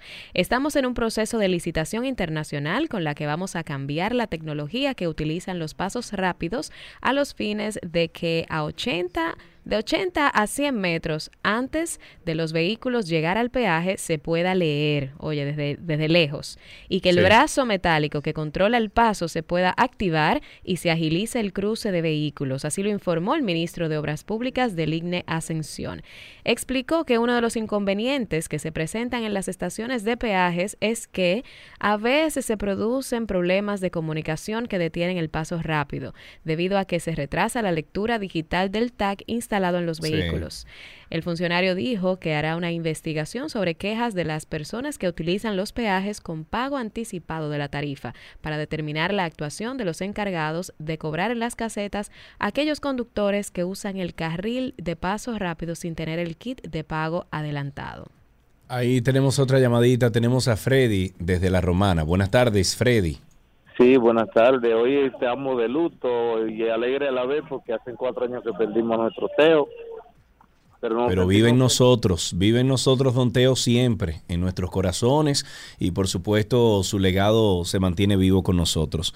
Eh, mira, están haciendo una, eh, una denuncia. Esto es Grupo Geos. Dice, da mucha pena ver cómo desde el mismo Estado destruyen nuestros recursos naturales. No respetaron ni siquiera que este salto esté dentro del Parque Nacional Francis Camaño. Eh, dice que un municipio, un municipio joven nativo de este pueblo eh, dice que estar consternado al ver que no nos eh, en lo que nos hemos convertido. Esto es en el Salto Estebanía, ubicado en el Parque Francisco Camaño. Este principal atractivo para cualquier proyecto turístico de nuestra comunidad y ahora funcionaría sin conciencia, sin respeto al medio ambiente, han destruido esta belleza natural sin tomar en cuenta la opinión de la comunidad y los proyectos turísticos alrededor de la zona. Eh, hay que ver exactamente qué es lo que está pasando ahí, eh, porque veo que están haciendo unas instalaciones, una cosa, pero no se ve muy eh, detallado. 809-562-1091 y el 809-210-91. Tenemos a Freddy en la línea. No, Freddy se fue. ¿Freddy está ahí o no está ahí? Bueno.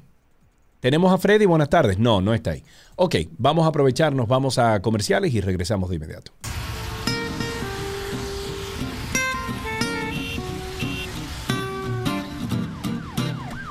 Seguimos en tránsito y circo. Ustedes sigan llamando al 809-562-1091, 809-200-1091. Señores, a raíz del conflicto de los transportistas del sector público por la incursión de choferes extranjeros indocumentados en el país, gremios choferiles han explicado cómo va esta situación en sus rutas. Algunos expresan que enfrentan la situación impidiendo que personas que no tienen su documentación ingresen a sus filas, mientras que otros solo lo permiten o los permiten en departamentos donde no tengan el volante en sus manos. La Central Nacional de Organizaciones del Transporte, el CONATRA, dice que tiene un censo de quienes no son dominicanos y laboran en su organización. Desde el principio, estoy citando, dice, desde el principio hemos prohibido mediante una resolución del buro, eh, directivo de CONATRA que todo extranjero indocumentado que se dedique al transporte de pasajeros y de carga dentro de esta empresa no tienen espacio para trabajar hasta que no regularice su estatus migratorio. Eso detalló Mario Díaz, mientras la Central Nacional, bueno, el CNTU, eh, asegura que la medida que ha tomado con estos extranjeros es no darles posiciones en las que tengan la necesidad de utilizar documentos como cédulas, pasaportes y licencias de conducir, entre otros. Eh, señores, un trabajo tiene que ser legal y punto. Usted no puede ofrecerle a alguien un trabajo eh, bajo la mesa, por Dios. Ni aquí ni en China. O sea, ahí mismo, ahora mismo, el CNT, el, el- déjame ver, la Central Nacional de Transportistas Unificados está eh, dando certeza de que ellos están ofreciendo trabajo entonces sin documentación. Básicamente. Básicamente. Básicamente, Así, abiertamente, abiertamente. Dios mío, no puedo, no, no, no. Bueno, la noticia dice eso, o sea, eh, ahí debería entonces la DGI ir y entonces verificar qué es lo que está pasando ahí. Porque eso es ilegal, totalmente ilegal. Vamos Tenemos a una una llamada que tenemos aquí, Link. Tenemos a Ángel en la línea. Buenas tardes, Ángel. Hola, buenas tardes. Hola. Adelante, mi querido. Una pregunta, si se quiere, un poco ingenua. ¿Y no se supone que para conducir cualquier tipo de vehículo de motor hay que tener una licencia? Se supone.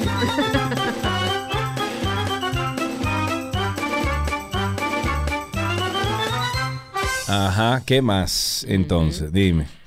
¿Eh? 809-562-1091, 809-200-1091.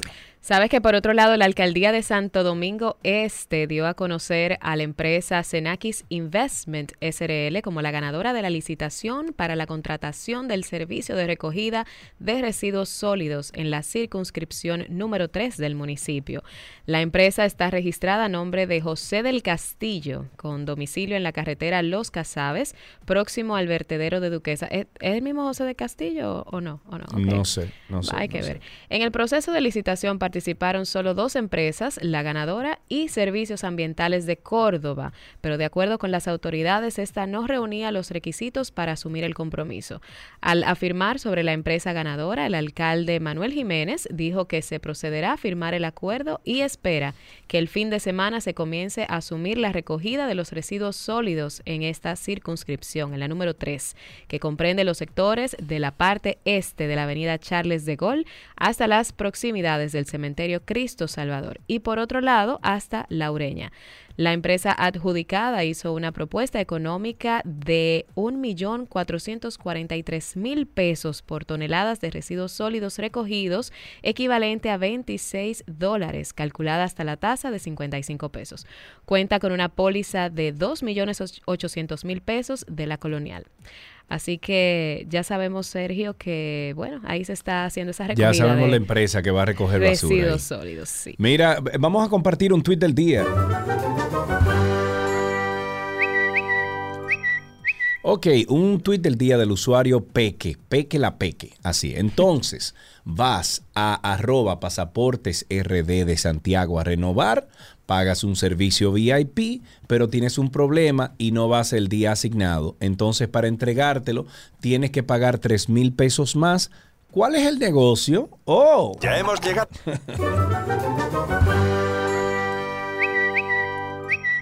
Es un negocio por todos lados. Te invito esta noche, Lynn, a que cuando llegues a tu casa veas el antinoti de anoche de los Ah. negocios de los consulados, muchachos. Lo veré, lo veré. Y los, los mensajes que han dejado ahí los notividentes, preocupante. Ahí tenemos a Ángel en la línea. Buenas tardes, Ángel. Ah, buenas tardes, Sergio. Eh, buenas tardes a la señorita que te acompaña. Lynn, Lynn Glass está Lin, con nosotros. Gracias, Cuéntanos. gracias por de señorita. Sí. Sí, sigo estudiando medicina para ver si, me gradúo algún día. Mira, tú sabes que eso que hicieron en la CNTU es más o menos como cuando los policías saben que no deben llevarse a una persona presa e igual se la llevan, o cuando la gente de la DGC sabe que no puede llevarse incautado un vehículo, pero igual lo hace. Pero lo más importante es que todos ellos no roban motor. no roba motor. Para nada roba motor.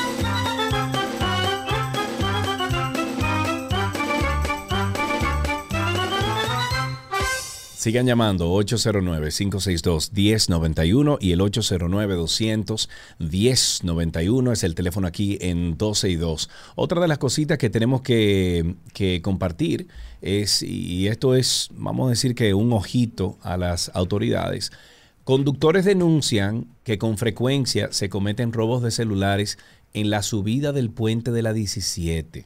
O sea, Mm. usted va por arriba a cruzar su, su calle, su avenida, y de repente usted está ahí arriba y ahí lo atracan a usted. Oiga cómo es que está la cosa. Ah, bueno. Así no se puede. 809-562-1091, 809-200-1091. Tenemos a Corsino en la línea. Buenas tardes, Corsino. Corsino, Hola. Buenas tardes, chicos. adelante, estás al aire. Al jefe de la policía que dice los delincuentes de los barrios que ellos iban a, interce- a inter- a interceptar. Que gracias Ajá. por la información.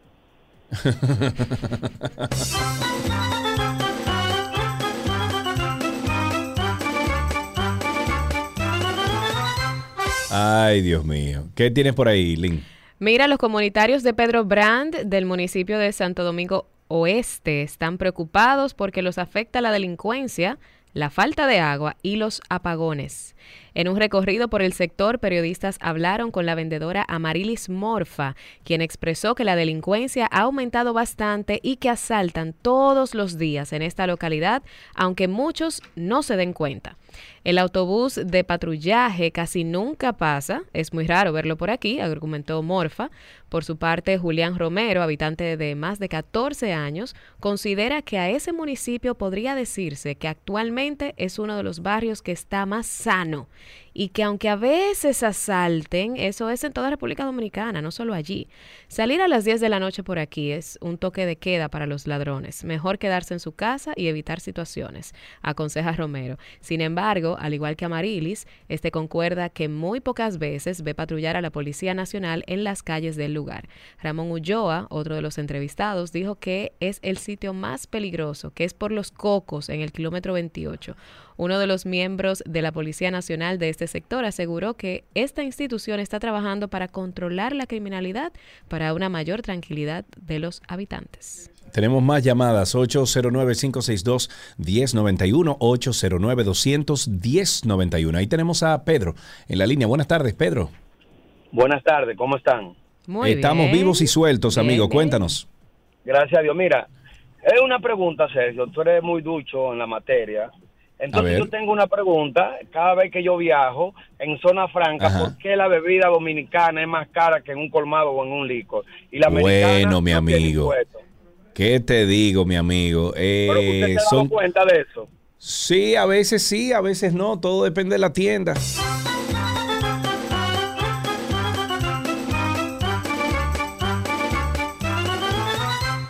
...809-562-1091... ...809-200-1091...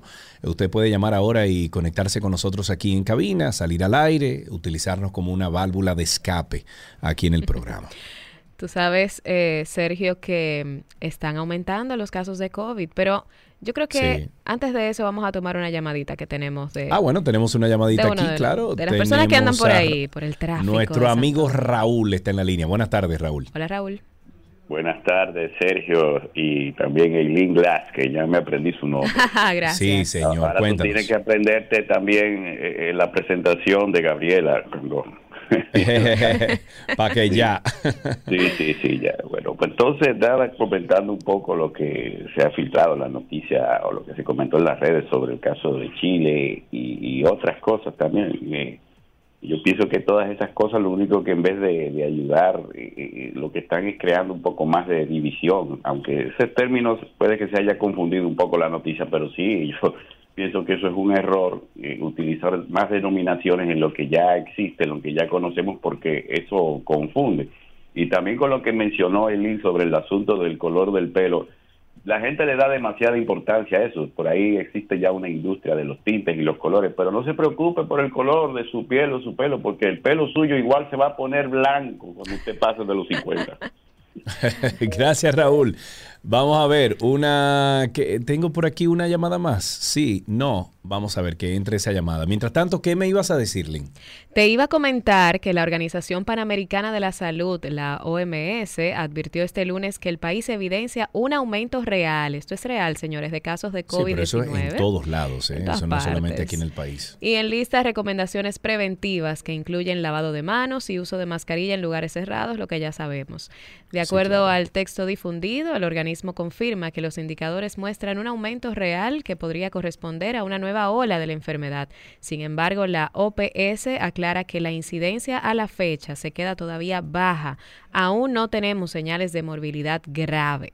Ese mismo documento resalta la importancia de mantener la vigilancia epidemiológica y de hacer la secuencia genómica, que es la que permite determinar cuáles de las variables del COVID que está circulando en nuestro país. Así que la OPS llama a tomar medidas que si se presenta algún síntoma, como ya sabemos, pues eh, acudir a ver eh, si tiene el virus mediante una Claro. prueba y, por No, y- supuesto, y, hay las tantas medidas pruebas ya en el mercado que es facilísimo hacerlo. Así mismo.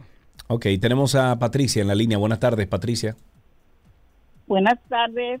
Estoy llamando para felicitar a todos los contadores públicos autorizados en República Dominicana en la celebración de su día. Ah, pero mira qué bien, Patricia. Muchísimas gracias. Entonces, los contadores públicos, felicidades en su día. 809-562-1091, 809-200-1091. Finalizamos con dos llamaditas más, dos llamaditas más. El gobierno español aprobó el martes un proyecto de ley que amplía el derecho del aborto o al aborto para las adolescentes y podría convertir a España en el primer país de Europa que da a las trabajadoras una licencia menstrual eh, remunerada. Las medidas forman parte de un paquete de propuestas que se enviarán al Congreso para su debate. El paquete incluye una extensión de los derechos de aborto, eliminando el requisito de que las jóvenes de 16 y 17 años obtengan el consentimiento de los padres para interrumpir el embarazo.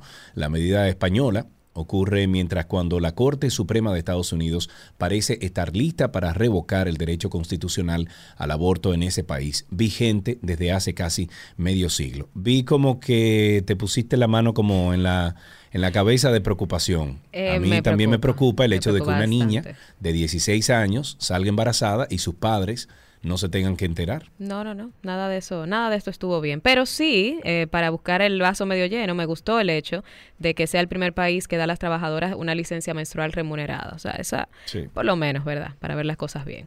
Así es, tenemos una, bueno, tenemos una de dos llamadas finales. Tenemos en la línea a Francisco. Buenas tardes, Francisco, adelante. Esa se cayó. 809-562-1091, 809-21091. Tenemos a Jessica en la línea. Buenas tardes, Jessica.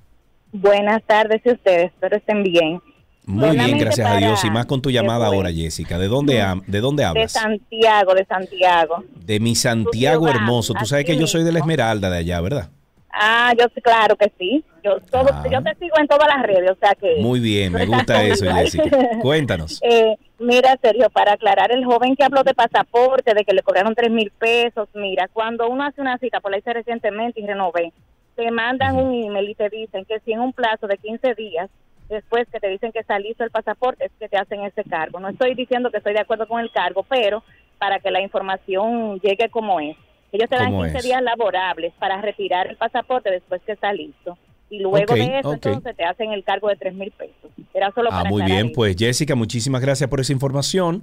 Eh, yo no estoy de acuerdo que después que tú pagues por un servicio VIP, tú tengas que pagar incluso otro dinero por el simple y sencillo hecho de que, eh, de que la, el- el- la tarjeta de, o sea, perdón, la, la libreta de, pasa- de pasaporte esté en pasaporte. No sé, no me, no me hace sentido.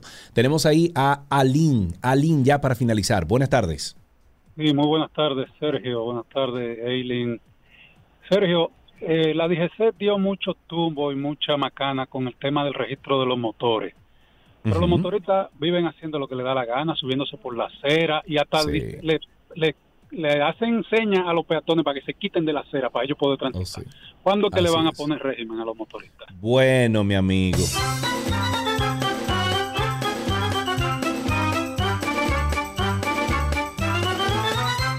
Pero usted nunca le ha dado un cariñito a su gordito, su gordito, su gordito. Había una vez un circo que alegraba siempre el corazón. Sin temer jamás al frío o al calor, el circo daba siempre su función. Siempre viajar, siempre cambiar. Otro país, otra ciudad. Es magistral, sensacional. Somos felices al conseguir a un niño hacer reír.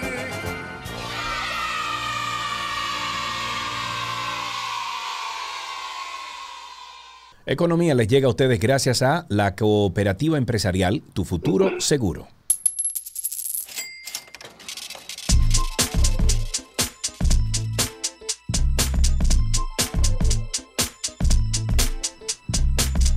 Guay, Michelito, señores. Estamos en economía aquí en 12 y 2 y nos acompaña siempre Wilson Ariel Dicen de culturafinanciera.rd. Es especialista en finanzas personales y dirige esta agencia de seguros. Es además fundador y director de esta plataforma educativa Cultura Financiera SRL. Wilson, hoy, Eileen, nos trae el siguiente tema. El abono extraordinario a préstamo. Eh, ¿Reduce tiempo o cuota? Así es que le vamos a tratar. Wilson, buenas tardes, ¿cómo estás?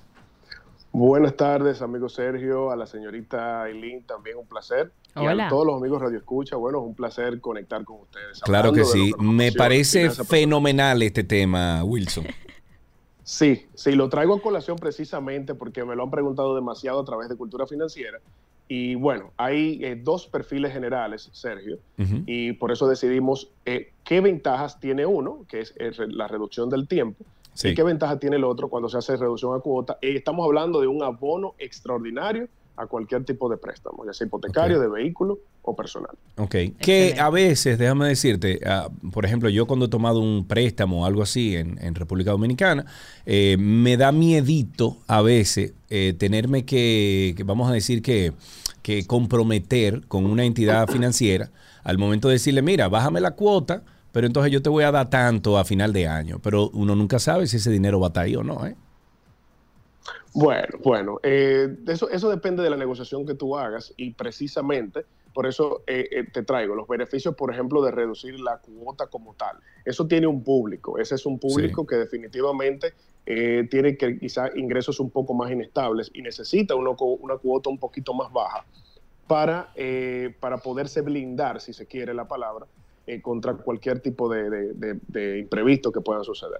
Por esto, el primer beneficio es que tú tienes mayor holgura con los pagos. O sea, cuando tú reduces cuota, puedes tener un excedente con lo cual puedes cubrir otras necesidades mensuales. Eh, a veces me dicen, mira, Wilson, si me meto en el préstamo y compro una casa, voy a estar un poquito eh, como tight, eh, justo en, mi- en- en mis gastos. Y yo le digo, bueno, Sí. no hay problema. Tú puedes seguir tu vida normal y cuando tú tengas ese bono o esa venta extraordinaria, entonces tú le abonas a capital y reduces la cuota. También, Sergio, eh, tú puedes a- a- implementar el plan de ahorrar para cuotas extra. Esto se refiere a lo siguiente. Si tú estás pagando una cuota, por ejemplo, de 24 mil pesos, Sí.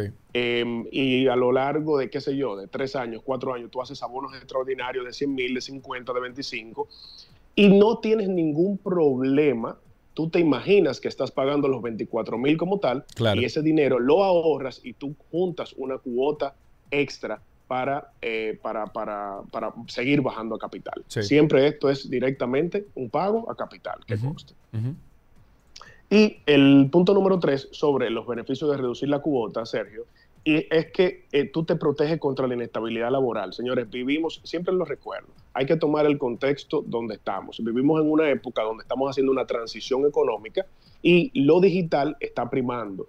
Entonces, eh, hay muchos negocios que están constantemente en cambio y se pierden y se crean empleos a la vez.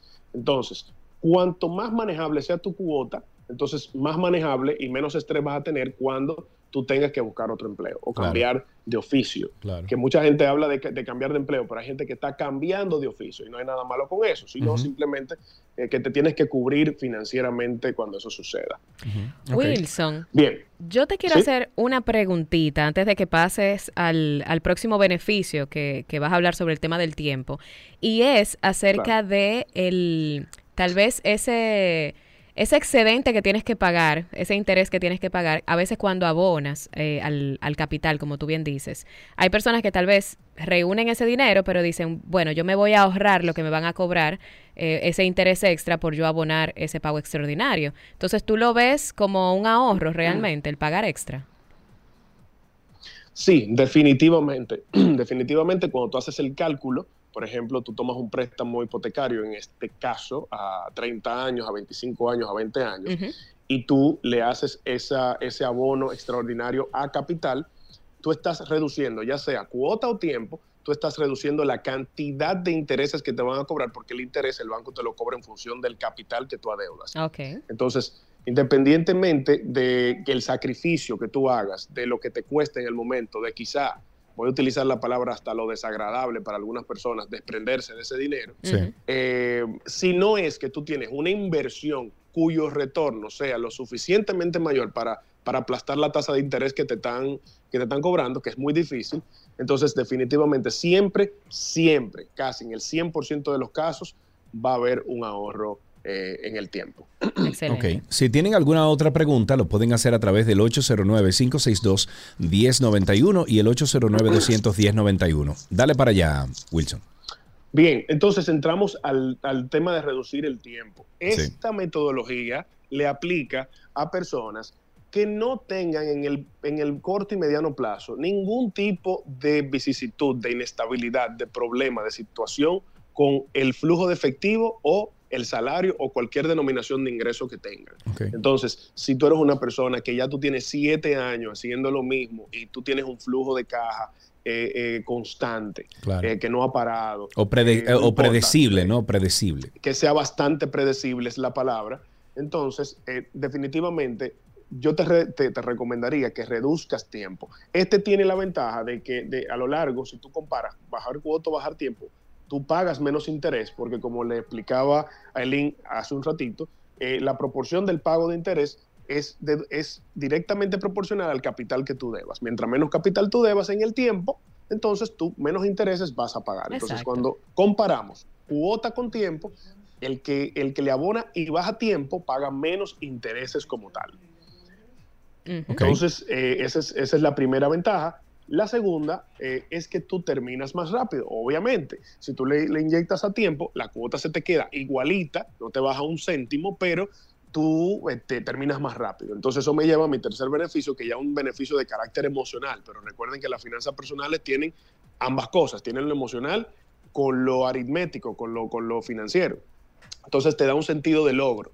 Cuando tú tienes un sentido de logro, cuando tú logras eh, resolver un problema de pagar un préstamo, ya sea personal, hipotecario o de vehículo, eh, Ay, tú tienes ese paz. dominio, ese control, esa paz Sí. que te brinda el terminar. Y tú, y tú al tener ese sentido de logro, señores, yo he tenido clientes que a veces eh, te- le hacemos un plan de pagos y cuando termi- terminan, que se sienten como que eso nunca iba a suceder, eh, me dicen, oye Wilson, ya me siento como en capacidad hasta de invertir, quiero de verdad invertir. Son Sí. personas que estaban totalmente escépticas respecto a de que invertir y ahorrar ni nada de eso. Y cuando ya sienten que real y efectivamente ellos tienen control de sus finanzas, ya deciden dar el paso. O sea que eso es eh, muy importante. Una acotación que quiero hacer eh, es que en ambos escenarios es muy importante que consideren si existe una penalidad por abono o saldo anticipado con el banco. Antes de sacar el préstamo, tienen que verificar cuáles son las condiciones de ese préstamo en particular. No se lleve de que su amigo sacó el mismo préstamo en el mismo banco, ni que su mamá sacó un préstamo en otro banco y era la... No, no es eso. O sea, es el préstamo que usted está tomando, en la institución que lo está tomando, Sí. cuáles son esas condiciones particulares eh, que caracterizan ese préstamo. O sea, usted le van a cobrar un, un qué porcentaje por abonar tanto, o, o le permiten eso, o cada o después de cuántos años usted puede saldar el total del capital. Entonces, todas esas eh, eh, preguntas tienen que hacérselas oficial antes, antes de firmar un préstamo de cualquier índole. Ok, eh, tenemos aquí a Ángel que tiene una pregunta para ti. Ángel, buenas tardes. Ahí está Wilson escuchándote. Buenas tardes a todos. Eh, Wilson, mi pregunta va eh, un poco dirigida a eso último que tú comentaste acerca de las condiciones de, de anticipo a capital y saldo, saldo, saldo anticipado de los préstamos. Hay, hay instituciones que por política no te permiten hacer esos tipos de pagos sin penalidad antes de X cantidad de tiempo de, vida del préstamo.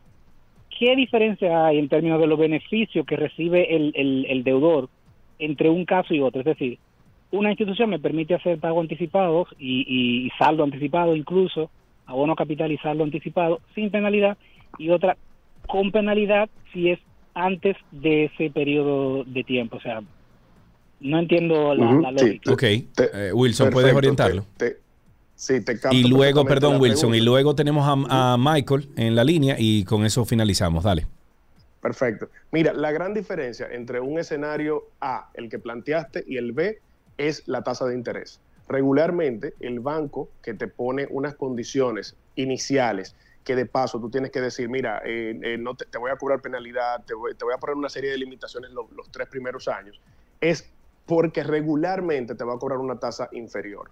Te va a cobrar una tasa de interés menor al que el, el otro banco que te va a dar la libertad de tú pagar en el momento que sea o de, o de, abonar X cantidad eh, y, y- y ese banco entonces te va a dar una tasa de interés un poco más alta. Ahora bien, en mi experiencia, por lo regular, siempre hay un, un porcentaje que sí se puede abonar en el préstamo. Y esto también tiene que ver, esto está muy intrínsecamente ligado a tu historial crediticio, a tu puntaje de crédito. El banco necesita saber qué tan fiable tú eres para saldar ese préstamo y en base a eso te va a dar unas condiciones más o menos flexibles. Entonces, aunque tú no puedas pagarlo en los, en los primeros cinco años el total, pero sí el banco te va a dejar una ventanita abierta para que tú hagas un abono de un 20, de un 15, de un 30% del valor insoluto. Ok, finalmente tenemos a Michael en la línea. Buenas tardes, Michael.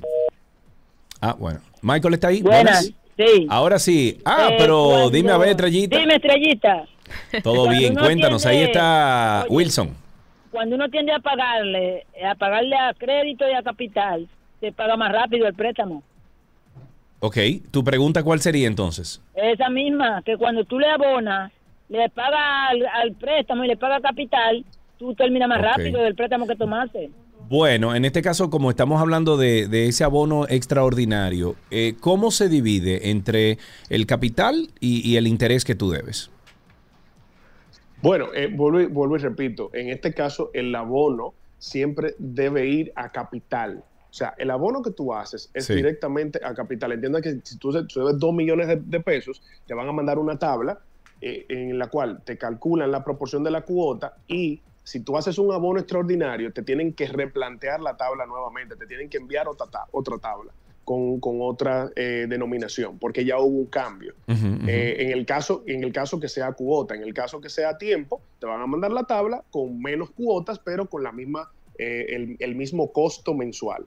Entonces, eso es importante. El abono siempre debe de ir a- directamente al valor insoluto, o sea, a capital, para que haya real y efectivamente un abono. Y es mi recomendación, señor, organícense, cuando ustedes tengan un préstamo, no se limiten simplemente a pagar eh, la cuota. Ah, bueno, yo estoy cómodo ahí pagando, pero es que pagar por 30 años una cuota cómoda es demasiado dinero como quiera. Sí, claro, Eh, claro, claro, claro. Entonces, eh, eh, quizá siempre digo, bueno, no es que se limiten, sino que se organicen y que logren tener tanto el disfrute que ustedes quieren, pero también sin olvidar que deben de hacer esos pagos extraordinarios para que definitivamente esos, esos préstamos bajen en el tiempo. Claro. Esa es mi, esa es mi recomendación. Muy bien, bueno, pues Wilson, muchísimas gracias. Ah, una llamada más, una llamada más, sí. No, no, era Oh, más una pregunta del Pues dale, Glass, dale, Lynn, dale. Porque eh, precisamente en eso iba mi pregunta anterior, Wilson, y es que la mayoría de bancos tienen esa penalidad cuando tú vas a hacer un pago extraordinario. De todas formas, tú recomiendas, siendo ese el tema de, de hoy, tú recomiendas que aún habiendo una penalidad, se haga ese abono extraordinario para poder gozar de todos esos beneficios que escuchamos hoy. Mira, es una pregunta muy, muy buena, porque yo ahí te, te- te la voy a responder de dos formas. Hay un sí, claro, de, de plano te digo que sí. Aunque te cobren una penalidad, eh, yo, yo entiendo que lo más saludable es para saldar el préstamo y adelantarlo lo más que se pueda, es que tú, que tú lo, lo asumas. Ahora bien, hay una parte, y es lo que expliqué eh, en la pregunta anterior, que se basa en los porcentajes que el banco te dice anualmente. Por ejemplo, tú tomas un préstamo 20 años, pero él te dice, mira, en los primeros tres años, tú puedes abonar hasta un 20% del valor del préstamo y yo no te voy a penalizar. Eso quiere decir que tú puedes abonar hasta 400 mil pesos, eh, o en este caso hasta 800 mil pesos, y eh, yo no te voy a cobrar absolutamente nada. Entonces, en ese caso, si tú tienes más para abonar, yo no te lo recomendaría. Yo te digo, bueno, mejor abónalo en el primer año y espera que llegue el próximo año y sigue abonando, pero no abones más del porcentaje que te dijo el banco el primer año porque te van a cobrar una penalidad. Entonces, en ese caso, yo no lo recomiendo. Eh, ahora, si es que ya tú vas a finalizar, vuelvo y repito, si ya tú vas a culminar el préstamo, ya tú definitivamente lo vas a culminar y, y- y simplemente te falta hacer un pago y te van a cobrar una penalidad, Sí. bueno, pues asúmelo. Yo entiendo que es saludable asumirlo porque de todos modos ya te estás librando de, de un pago de interés eh, futuro. Entonces, sí, definitivamente. Muy, bien. Bueno, pues Wilson, como siempre, muchísimas gracias por todas estas informaciones.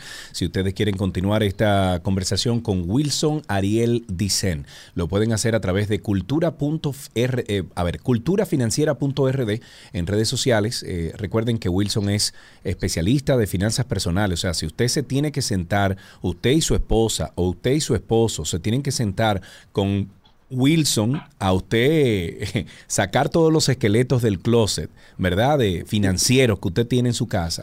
Háganlo con confianza. Wilson Ariel Dicen, culturafinanciera.rd. Amigo, hasta pronto. Un fuerte abrazo, chicos. Hasta aquí, Economía en 12 y 2.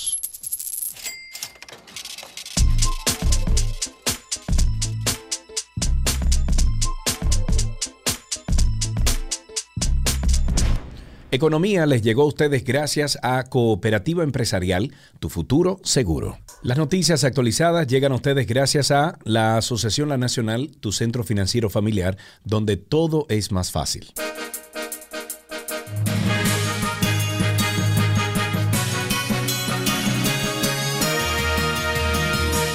Bueno, Lynn, vámonos con algunas noticias actualizadas. El miembro de la Dirección Política de la Fuerza del Pueblo, Rafael Paz, advirtió que la delincuencia está azotando de forma agresiva a los principales barrios que conforman el Distrito Nacional, obligando a sus moradores a quedarse en toque de queda desde las primeras horas de la noche por la inseguridad en la que viven. Próxima noticia.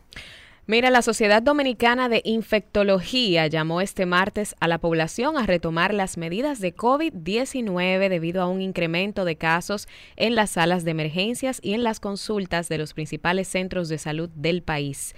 De acuerdo con un comunicado de los infectólogos, en la República Dominicana se están recibiendo reportes frecuentes de contagio en los centros educativos que están obligando a aislar a un gran número de estudiantes. Y estas son las recomendaciones de la Sociedad Dominicana de Infectología infectología. Uno, convocan a detectar y reportar las variantes circulantes del virus SARS-CoV-2 en el país. Número 2. Retomar el uso de mascarilla en instituciones públicas y privadas. Número 3. Reforzar el programa de vacunación dado que la inmunización ha logrado reducir las complicaciones y mortalidad del COVID-19. Y por último, mantener el abastecimiento de los medicamentos utilizados en el tratamiento de los pacientes que los requieran, tanto ambulatorios como hospitalizados e incluir aquellos aprobados para su uso en pacientes de alto riesgo que aún no están disponibles en el país. La alta comisionada de la ONU para los Derechos Humanos, Michelle Bachelet, denunció este martes la violencia extrema ejercida por las bandas armadas que se desató el 24 de abril en Puerto Príncipe.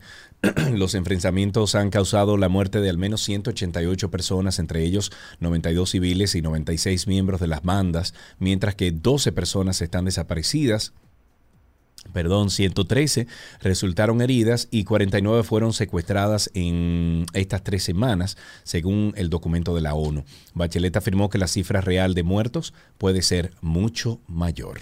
Y por otro lado, tras la muerte de tres ciudadanos de forma confusa mientras estaban bajo custodia policial, el defensor del pueblo realizó un informe especial sobre la situación en la cual perdieron la vida José Gregorio Custodio, Richard Rafael Báez y David de los Santos, que ha conmocionado a toda la sociedad. La institución indica que la muerte de estos ciudadanos pudo ser perfectamente evitables y que el factor común de las mismas fue arbitrariedad, abuso, incumplimiento, inobservancia, exceso y connivencia. El defensor del pueblo, Pablo Ulloa Castillo, tras presentar el informe preliminar, indicó que reprueba y deplora las acciones y omisiones atribuidas a los agentes de la Policía Nacional que están involucrados en la muerte de Custodio, Báez y de los Santos. Pidió al director de la Policía Nacional, Eduardo Alberto Ten, emitir instrucciones para elevar los niveles de transparencia y efectividad de las investigaciones disciplinarias para corregir y prevenir las conductas de los agentes del orden. En otra noticia, eh, tenemos que responsables del Pentágono afirmaron este martes ya lo que faltaba, ¿eh? Esto era lo que faltaba. Eh, afirmaron este martes ante el Congreso de los Estados Unidos que están seguros seguros de que sus soldados se han encontrado con objetos o fenómenos aéreos no identificados y elevaron a 400 las alertas recibidas desde el 2004. Por primera vez en 50 años, el Congreso acogió una audiencia sobre ovnis en la que testificaron el subsecretario de Defensa para Inteligencia de Seguridad de Estados Unidos y el subdirector de Inteligencia Naval de Estados Unidos. Y durante la sesión ante un subcomité de inteligencia de la Cámara de Representantes, varios legisladores hicieron hincapié en que el motivo de la audiencia era acabar con los estigmas sobre este tema para que los militares informen a sus superiores cuando se encuentren con un fenómeno de este tipo. O sea que esta gente no se sabe si necesariamente era, tú sabes que venían Claro, de de- fuera del de- planeta, de pero ellos se encontraron con 400 eh, ovnis o, o vamos a llamarle objetos no identificados que no pudieron decir, bueno, es un avión de China o es un avión de qué sé yo quién. Objetos no identificados. Bueno, lo que faltaba ya. Coge ahí lo que faltaba. Que lleguen ya, hombre, a ver qué es lo que va a pasar. Hasta aquí las noticias en 12 y 2.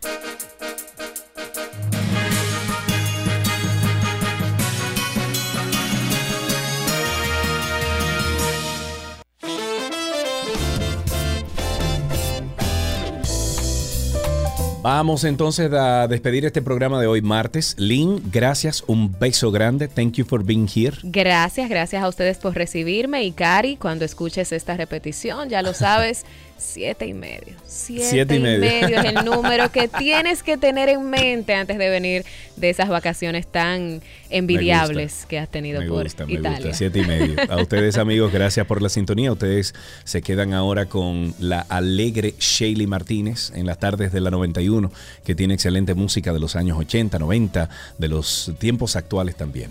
Aquí en esta 91.1, 91.3 FM. Hasta mañana. Chao. Bye bye.